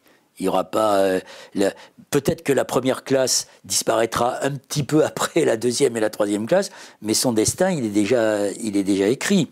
Donc, il faut aller chercher les, les, les, les ferments du commun dans ces petits lieux que sont les lieux, les écolieux et les lieux alternatifs, comme Notre-Dame-des-Landes par exemple. Comment on fait Et dans toutes les initiatives qui sont prises dans la société, il n'y a pas besoin d'aller dans des écolieux. Comment, comment on fait pour... Pour que le commun... pour que le commun prospère. Comment on fait pour, pardonnez-moi Comment on fait pour que le commun prospère alors que vous avez des factions hmm à gauche, à droite, au centre, qui pratiquent la pureté idéologique qui refusent de tendre la main pour s'entendre sur une route commune? Comment on fait? L'extrême droite le fait, l'extrême gauche le fait, ils le font tous, et on se retrouve avec des minorités très agressives pratiquant l'idéologie euh, la plus pure mhm. pour eux. Oui, alors tout cela, ils peuvent mourir guéris, mais ils mourront. Ils mourront de leur pureté. D'abord, comme vous l'avez dit, ils sont minoritaires. Donc je pense que quand une société se mobilise, de manière euh, massive, ces minorités sont appelées à rester minoritaires et, même à, être complètement dépassées. Il y aura toujours, dans nos sociétés, il y aura toujours des, minorités qui chercheront euh, la pureté euh, idéologique et qui, au nom de cette pureté, sont capables d'aller... faire taire les autres. Non, mais qui sont capables d'aller jusqu'à tuer. Enfin, il y a beaucoup d'analyses qui sont aujourd'hui développées sur ces, ces, fameux et tristes et sinistres euh, islamistes qui euh, sont capables d'aller euh, couper la tête des gens. Mais il n'y a pas de fatalité dans une société, il n'y a pas de fatalité à ce qu'elle soit débordée par ces minorités. Tout ce qui est, toutes les, toutes les idéologies qui ont défendu la pureté, qui ont voulu la faire appliquer contre les libertés, contre la vie, elles ont échoué. Ça a duré longtemps pour certaines. Le totalitarisme soviétique a, duré longtemps. Il y a eu l'épisode euh, tragique euh, de la Shoah au nom de, la pureté de, la race. Mais fort heureusement, les sociétés ont été capables de se, réveiller, ou en tout cas de, réagir et de se mobiliser. Donc je pense que même si euh, le déni est prime aujourd'hui dans l'ensemble dans dans du monde, il n'y a pas de fatalité à ce que nous restions dans le déni. D'abord parce qu'il y a des gens... Il n'y a pas de fatalité à ce qu'on reste dans le déni c'est ce que vous venez de dire. Oui, oui. Il n'y a pas de fatalité à ce qu'on reste dans le déni, parce que. Euh, comment vous dire Moi, si, si, je me suis engagé dans la vie politique pendant 25 ans ou 28 ans, euh, c'est bien parce que j'avais plus de raisons d'espérer que de désespérer. Quand vous vous engagez dans la vie politique, c'est pas simplement, contrairement à ce que croient beaucoup de gens, pour dire on va gagner du fric. J'ai gagné plus de fric à la télé que dans mon métier combien, de. Combien vous gagnez? Bah, Quand j'étais euh, député, le, je crois que l'indemnité d'un député, euh, les, toutes charges comprises, ça tourne autour de 5000 euros à peu près.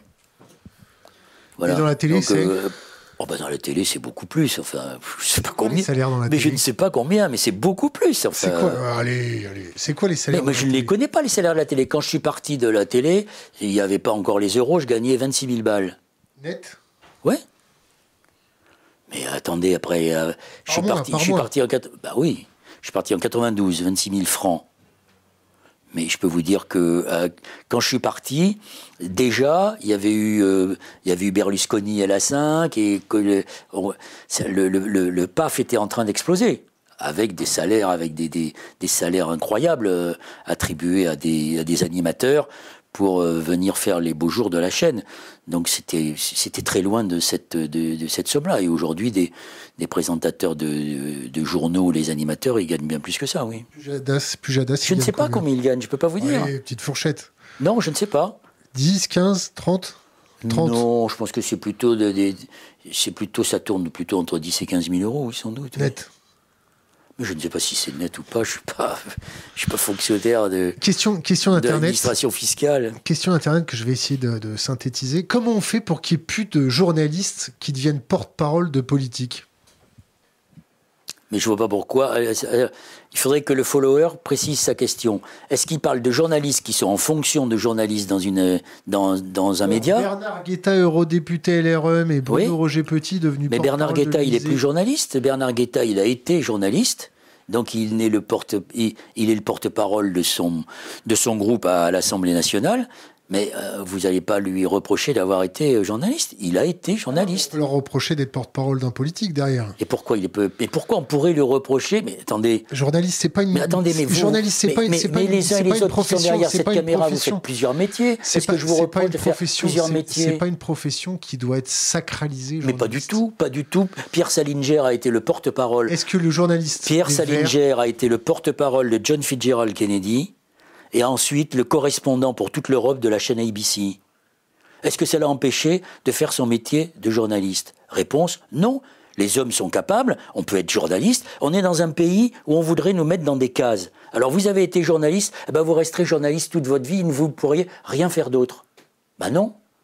Non, c'est pas parce que j'ai été journaliste que j'ai pas pu m'engager dans la vie politique. Et d'ailleurs, le fait qu'on me voyait tous les soirs à la télé a été pour moi au début un handicap. Parce que les gens, ils étaient contents de voir euh, la star, entre guillemets, qui sortait de son petit écran et ils voulaient le toucher comme si j'étais un roi thaumaturge. Je leur disais non, je suis pas venu euh, sortir de mon écran pour vous faire plaisir. Oui, je suis venu pour essayer de vous convaincre. Pour essayer de, de, défendre euh, les idées auxquelles je crois devant vous. Non, non, je pense que Guetta, bah, il a fait un choix.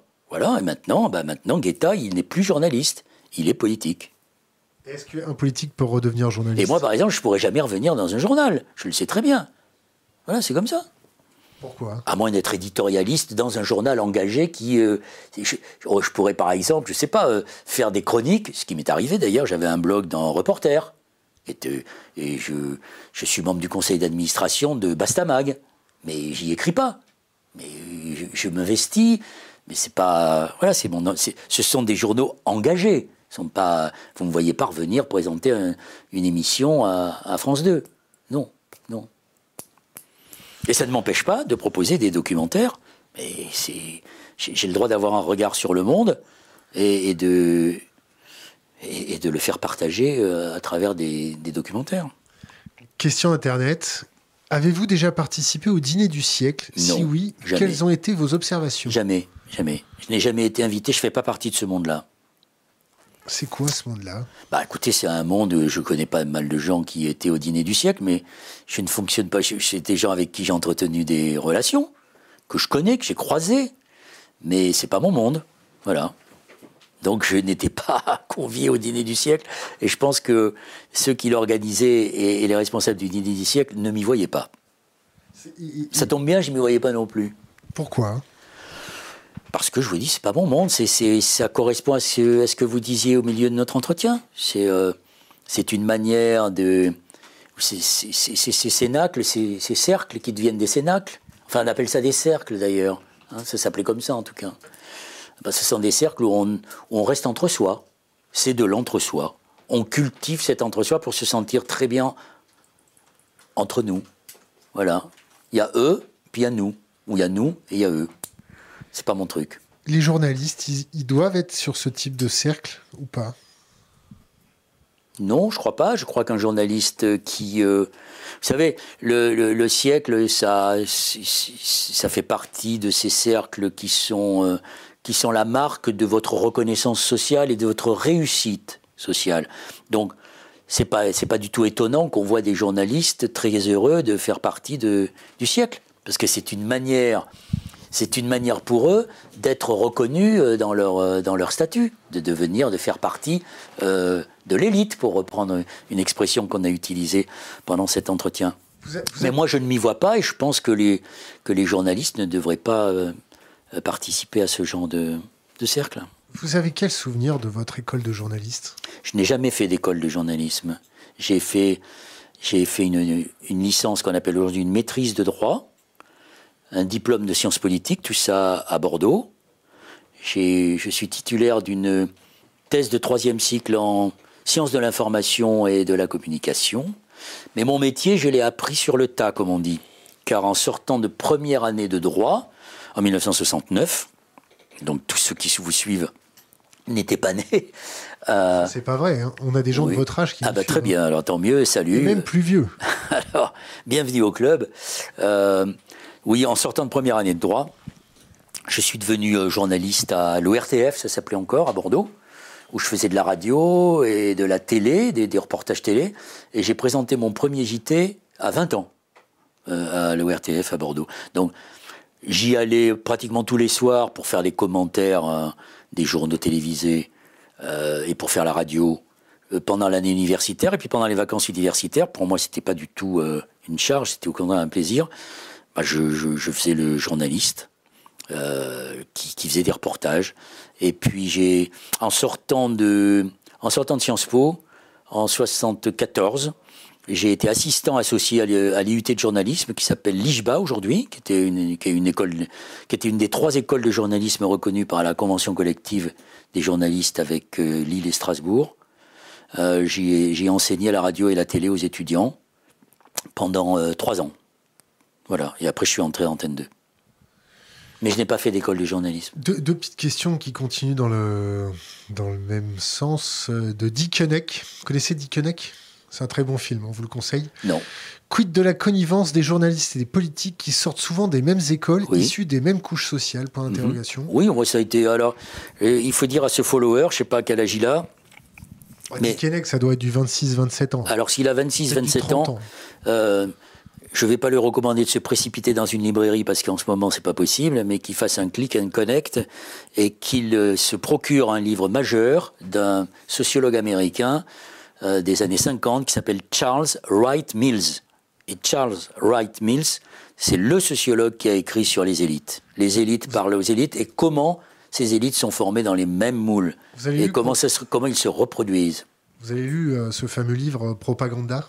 Oui, bien sûr, mais j'ai surtout lu le livre de Jacques Ellul qui s'appelle Propagande au pluriel et qui est qu'il faut absolument lire pour détricoter les méthodes de propagande de l'extrême gauche comme de l'extrême droite ou de la droite comme de la gauche. Et lui, il a, écrit ce livre en pratiquant une étude très fouillée, notamment sur la technique, puisque c'était sa spécialité, sur les techniques de propagande des nazis et les techniques de propagande des staliniennes. Et vous verrez qu'il y a beaucoup de ressemblances. Question d'Internet. Peut-on jouer honnêtement à un jeu avec que des tricheurs? Si oui, comment? Bah, Jouer qu'avec des tricheurs, c'est quand même assez dur. Mais moi, contrairement à ce que dit euh, ce follower, je ne pense pas qu'il y, qu'il y a que des tricheurs. Il a rajouté que. Lui, sa question, c'était peut-on jouer honnêtement à un jeu avec des tricheurs Ça dépend combien il y a de tricheurs dans le jeu. C'est un équilibre. S'il y a quatre tricheurs et un qui triche pas, c'est un petit peu difficile. Mais les tricheurs s'annulent à force de tricher. Donc ça peut permettre à celui qui ne triche pas d'émerger. ou, de couler, ou de couler le capitalisme et nous envoyer par le fond avec eux. Euh, oui, mais couler le capitalisme. Vous pensez que la presse spécialisée, hmm. la presse économique, la presse scientifique d'ailleurs récemment, Est-ce que, on l'a bien vu avec la crise de 2008, la presse économique était complètement larguée depuis des années et ne faisait que de sculpter de l'air chaud et de brasser de la fumée à grands coups de on sait tout, vous inquiétez pas, on est sur des rails. Est-ce que la presse scientifique s'est fait démasquer comme la presse économique en 2008 C'est-à-dire, ça ne brasse que du vent, ça occupe qu'une seule chaise, ça fait chauffer un petit peu le, le, mm. faux cuir de, son, de sa chaise de bureau, ça écrit de temps en temps des petits papiers, mais quand réellement le carton arrive, ils sont complètement perdus et ils embrayent sous le robinet de l'information politique. Oui, alors il faut aller plus loin que ce que vous dites. Parce que là, je ne vais pas faire le savant, mais franchement, s'il y a un bouquin à lire en ce moment sur euh, la, les connexions entre les publications, y compris d'ailleurs des publications scientifiques, euh, je ne sais, pas si le Lancet en fait partie, mais des publications scientifiques, et la presse euh, dite scientifique, et même le journalisme scientifique, qui est en fait en, liaison avec beaucoup de, grands lobbies industriels ou pharmaceutiques, il faut lire le livre de Stéphane Foucard, euh, de Stéphane Foucard, Stéphane Essel, et euh, je vais retrouver le nom du sociologue qu'il a fait avec eux, qui est sorti il y a deux mois euh, aux éditions La Découverte, qui s'appelle Les gardiens de la raison. Bon, il faut savoir que Stéphane Foucard et Stéphane Essel sont les journalistes qui sont responsables de la page Planète dans le monde, et qui sont, comment dire, des journalistes d'investigation. C'est eux qui avaient sorti les Monsanto Papers.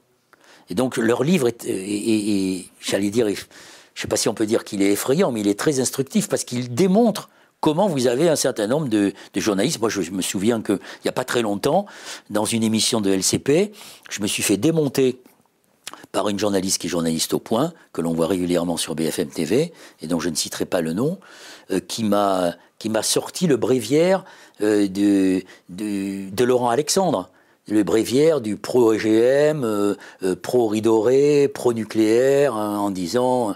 Enfin, on a le droit d'être pro-nucléaire. Hein. Mais, mais je suis d'accord, mais si vous voulez, avec vous préférez être pro-nucléaire pro ou pro-centrale à charbon? Je ne suis ni pro-nucléaire ni pro-centrale à charbon, je suis pro-efficacité énergétique, pro-énergie renouvelable et pro-économie d'énergie. Euh, je suis surtout contre l'oléodépendance. Et donc, euh, par exemple, que des sociétés, des banques comme la BNP et d'autres, euh, quand elles investissent 7 euros dans les énergies fossiles, elles investissent 1 euro dans les énergies renouvelables. Donc il faut arrêter de nous prendre pour des imbéciles. Mais là encore, euh, Bastamag a, comment dire, une branche qui s'appelle l'Observatoire des multinationales, qui raconte ça très bien et qui le démontre très bien, et qui démontre très bien quelle est aujourd'hui l'hypocrisie euh, du gouvernement et, de toutes ces sociétés qui font, euh, qui font du greenwashing. Donc, en effet, il y a euh, aujourd'hui, ces gardiens de la raison ont réussi à. Enfin, c'est comme le, film qui avait eu beaucoup de succès, des nouveaux chiens de garde de, de, de Serge Alimi c'est à peu près pareil. Aujourd'hui, il y a des nouveaux chiens de garde. Ces chiens de garde, c'est les, chiens de garde qui, euh, par exemple, comme nos philosophes médiatiques patentés, qui s'attaquent à la figure de Greta Thunberg, y compris d'ailleurs euh, en, mettant en avant euh, son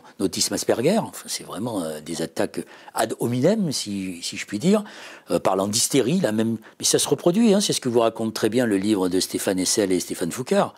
Quand Rachel Carson, en 1962, a écrit Le Printemps silencieux, qui a été à l'origine du mouvement écolo aux États-Unis, qui a fait beaucoup de bruit sur le DDT, elle était traitée d'hystérique. Bon, ben, 50 ans plus tard, ou 60 ans plus tard, euh, Greta Thunberg est traitée euh, d'hystérique par, euh, par les mêmes. Ce sont ces chiens de garde qui ne veulent surtout pas voir changer les choses, qui sont pour le statu quo, et qui sont en fait les alliés objectifs, les idiots utiles de ces grands lobbies qui, eux, euh, veulent satisfaire leurs intérêts à court terme et qui sont en train de, comment dire, de, de brouiller, qui, ont réussi, en fait, à, faire bifurquer l'information euh, scientifique vers euh, de la propagande. Alors, revenons à, l'information scientifique et aux, journalistes scientifiques. Là, avec la crise du Covid, on voit émerger les anti-masques, les anti-vaccins mm-hmm. et ainsi de suite, qui se servent de, des mensonges de notre gouvernement et des mensonges relayés par les journalistes scientifiques pour fiouler, pour euh, mettre de l'énergie à leur discours, de vous voyez bien, ça sert à rien de porter des masques, on vous raconte n'importe quoi, c'est le nouvel ordre mondial, on veut, on veut euthanasier tous les pauvres, et je vous en passe, c'est les meilleurs. Le yaourt concentré de tout un tas de bêtises.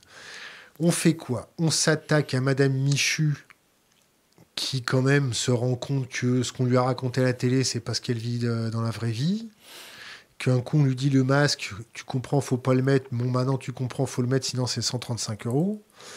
Est-ce que qui est responsable? C'est Madame Michu, c'est le compte journaliste qui n'y connaît strictement rien, qui a été formé à l'arrache, qui prend ses 2000 balles par mois avec sa niche fiscale et qui est très content de réciter sa petite, sa petite, euh, on va dire prière religieuse qu'on lui a demandé d'apprendre, ou c'est le politique qui était en panique, qui a essayé de gérer comme il pouvait? C'est qui? Mm. C'est tout ce biotope? C'est le journaliste qui est à la rue, le, politique qui est à la rue ou Madame Michu qui est à la rue? Bah C'est. J'allais dire, c'est. système éducatif qui n'a pas su. C'est ni l'un ni l'autre et l'autre. C'est sans doute un ensemble. D'abord, c'est certainement pas la faute de Madame Michu. Euh, le comportement de Madame Michu, il n'est que la conséquence d'un défaut d'explication. Euh, il n'est que la conséquence de mensonges. Pour ce qui concerne, par exemple, les masques au début du, premier confinement. Et il est, euh, et, le comportement de Madame Michu, il se nourrit justement de, toutes ces imperfections et de toute cette comment dire c'est pas de l'opacité parce que c'est pas exactement le mot parce que faire croire que tout est opaque c'est une manière de, de, de contribuer euh, au complotisme non c'est un, un défaut c'est un défaut tragique d'une carence démocratique qui fait qu'on ne s'attache pas à l'explicitation de la complexité du monde. Dans la bienveillance? Non, la bienveillance, ça veut rien dire, j'aime pas ce mot. Euh, la bienveillance, c'est que vous soyez bienveillant avec moi ou que je sois bienveillant avec vous, c'est ça. La bienveillance, c'est pas ça. Et puis moi, je pense que c'est pas la bienveillance qu'on doit mettre en avant, euh, c'est l'entraide, ce qui est autre chose, qui était très bien expliqué par Reclus et Kropotkin.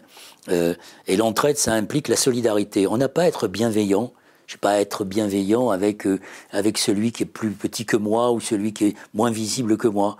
J'ai à être dans l'entraide et dans la solidarité avec ceux qui aujourd'hui sont les plus pénalisés par le système dans lequel dans, lequel nous vivons. Et c'est justement ces gens qui sont pénalisés qui pensent que les autres, ceux qui les nantis, ceux qui sont de, pardon, ceux qui sont dedans ne ne font que euh, ne font que réfléchir, que penser, qu'être obsédés par le fait qu'il faudrait que, que Madame Michu, elle reste à l'écart.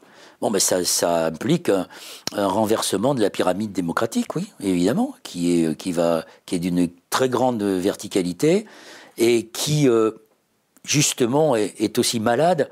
Et ça, de ce point de vue, euh, Macron y a beaucoup contribué, qui est malade de, la suppression de ces corps intermédiaires. Regardez euh, la faiblesse des syndicats, regardez aujourd'hui avec notamment, tiens, par exemple, le, la Covid qui touche beaucoup les associations, qu'elles soient des associations sportives ou des associations d'éducation populaire, qui sont autant d'outils de socialisation, autant d'outils de, de la connaissance, autant d'outils qui permettent de faire des citoyens responsables et debout.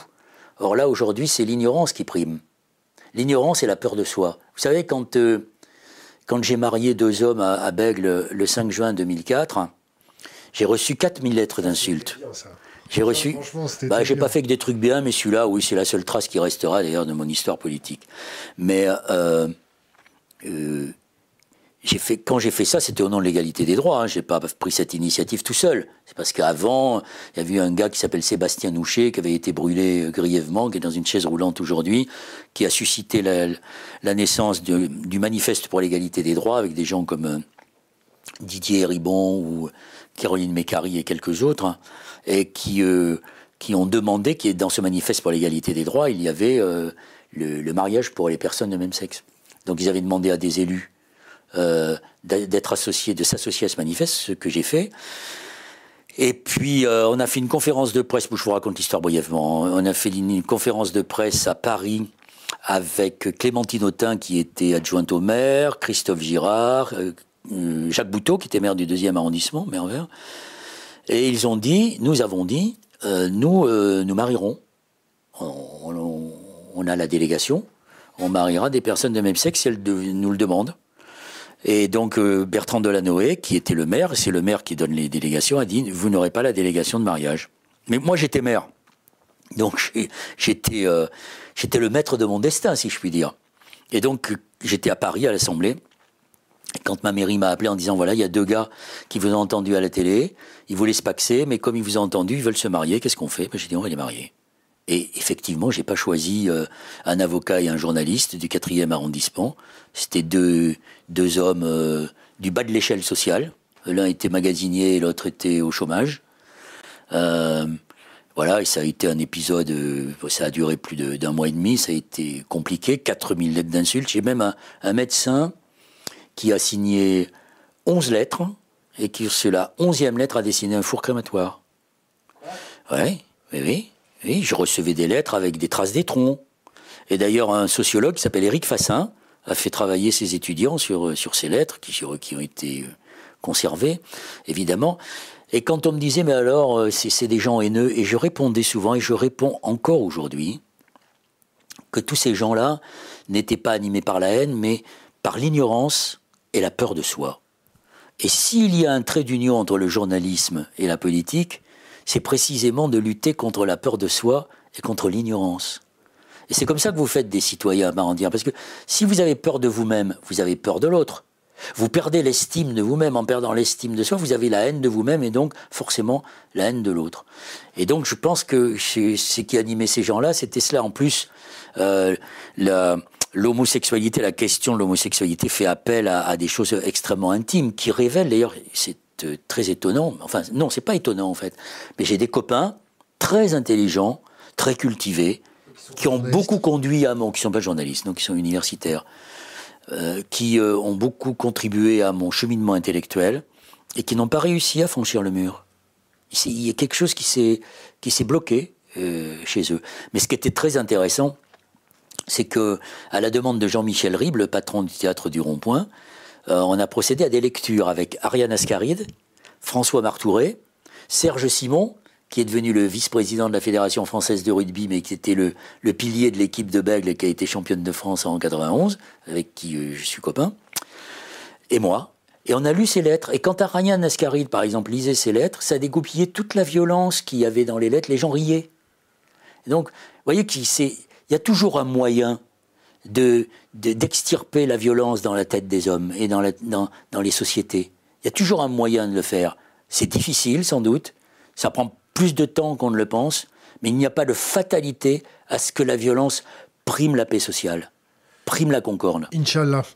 Eh, eh, une petite, euh, on vous corrige un petit peu, c'est pas Stéphane Essel, c'est Stéphane Aurel. Euh, Stéphane Aurel, pardon, oui, oui. Les gardiens de la raison. Oui, c'est ce que j'ai dit. C'est alors pardon, euh, c'est pas Stéphane Essel évidemment, le, pauvre, paix à son âme. Non, et c'est et le troisième, il s'appelle Laurence. Je vais retrouver son nom. Mais en effet, c'est les gardiens de la raison, c'est Stéphane Aurel et Stéphane Foucard. Pardonnez-moi. Mais ça fait longtemps qu'on parle. On, on arrive à la fin de notre de notre interview. Est-ce que vous avez trois livres à conseiller à notre communauté? Oui, oui, oui, j'ai quelques livres à leur conseiller. Alors, je viens de terminer deux livres, qu'il faut, il faut lire les deux, d'un auteur américain qui étudie l'histoire de l'Amérique à travers la question de la race. Il s'appelle Colson Whitehead. Et il a obtenu d'ailleurs pour ces deux livres le prix Pulitzer. Le premier s'appelle Underground Railroad.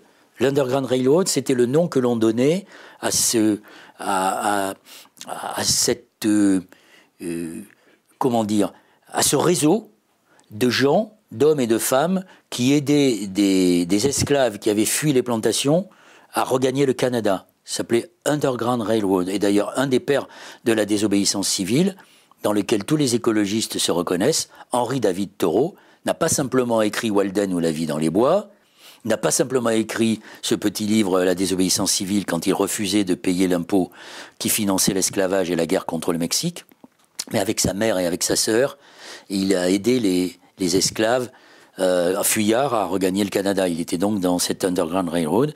Et Colson Whitehead a écrit un deuxième livre euh, qui a obtenu le prix, euh, le prix Pulitzer cette année, qui s'appelle Nickel Boys. qui est un livre sur un centre de, de, correction, entre guillemets, qui a existé et dans lequel les, les Noirs disparaissaient. C'est en même temps une manière pour Colson Whitehead de, de regarder l'Amérique à travers cette question de la race qui est qui est essentielle. Et là, je suis en train d'écrire, de pas d'écrire, de lire un livre d'Éric Sadin. Éric Sadin, c'est un philosophe critique qui a écrit plusieurs livres. Un qui s'appelle La silicolonisation du monde, un autre qui s'appelle L'intelligence artificielle ou l'enjeu du siècle. C'est une référence directe au livre de Jacques Ellul, écrit en 1954, qui s'intitulait La technique ou l'enjeu du siècle. Et le troisième, j'arrive plus à me souvenir du titre. L'individu tyran. L'individu. Ça, finit par ça, l'individu tyran. L'individu tyran. Et c'est l'individu tyran. Et en dessous, vous avez euh, en, en, en, écriture euh, assombrie euh, la, la, fin du commun. Et donc le livre de Sadin est un livre, est un livre très intéressant. Et puis j'ai, lu... L'ère de l'individu tyran. L'ère de l'individu tyran, je recommande vivement. Et, le, et puis j'ai lu, j'ai lu un petit livre très sympa qui est un exercice de style très intéressant de Laurent Godet qui s'appelle Salina, qui que, je, que je vous recommande aussi. Est-ce que vous avez lu les critiques très virulentes euh, du livre Les gardiens de la raison? Non.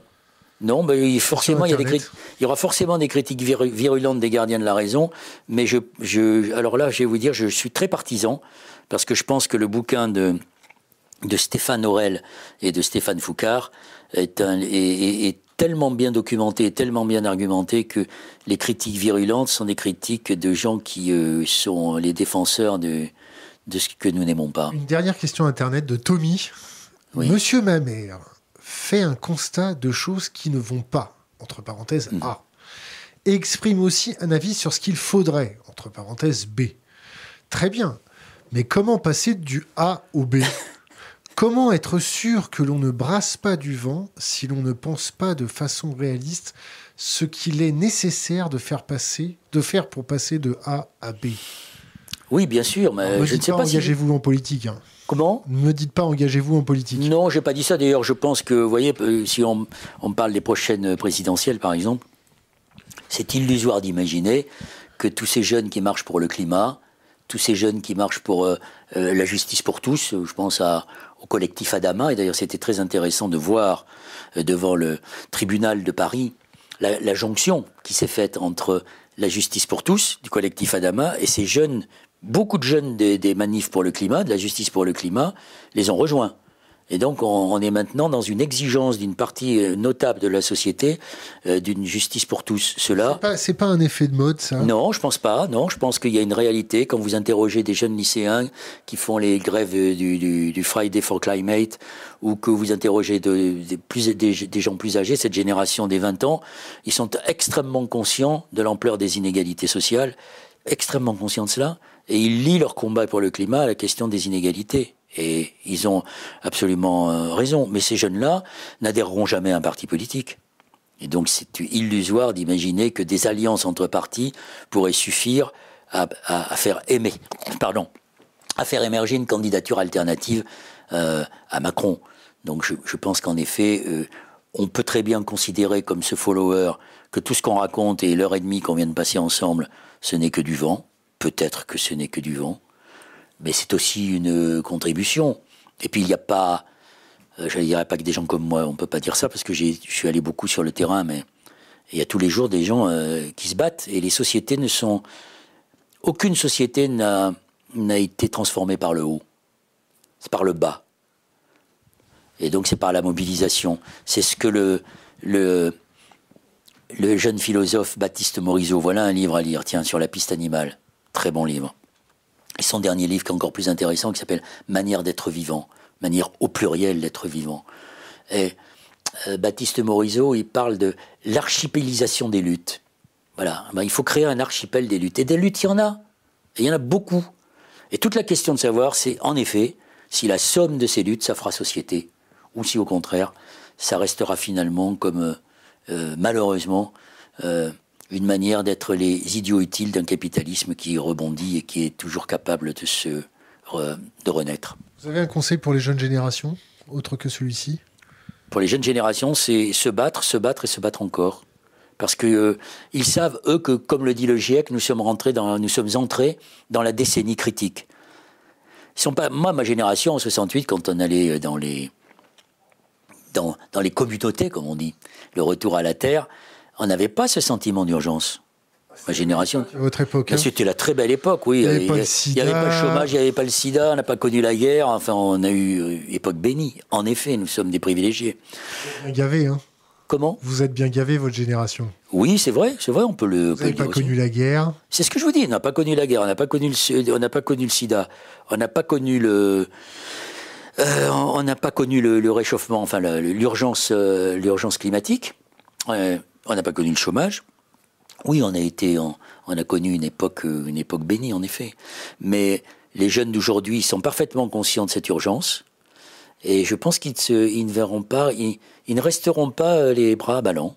Et donc, euh, c'est à eux que, l'avenir la, appartient. Et si moi, je peux faire partie, comme d'autres, de ceux qui leur transmettent qui leur transmettent non pas un certain nombre de valeurs, parce que je n'ai pas la prétention d'incarner plus de valeurs que les autres, mais euh, un certain nombre d'outils, mais j'aurais pas servi à rien.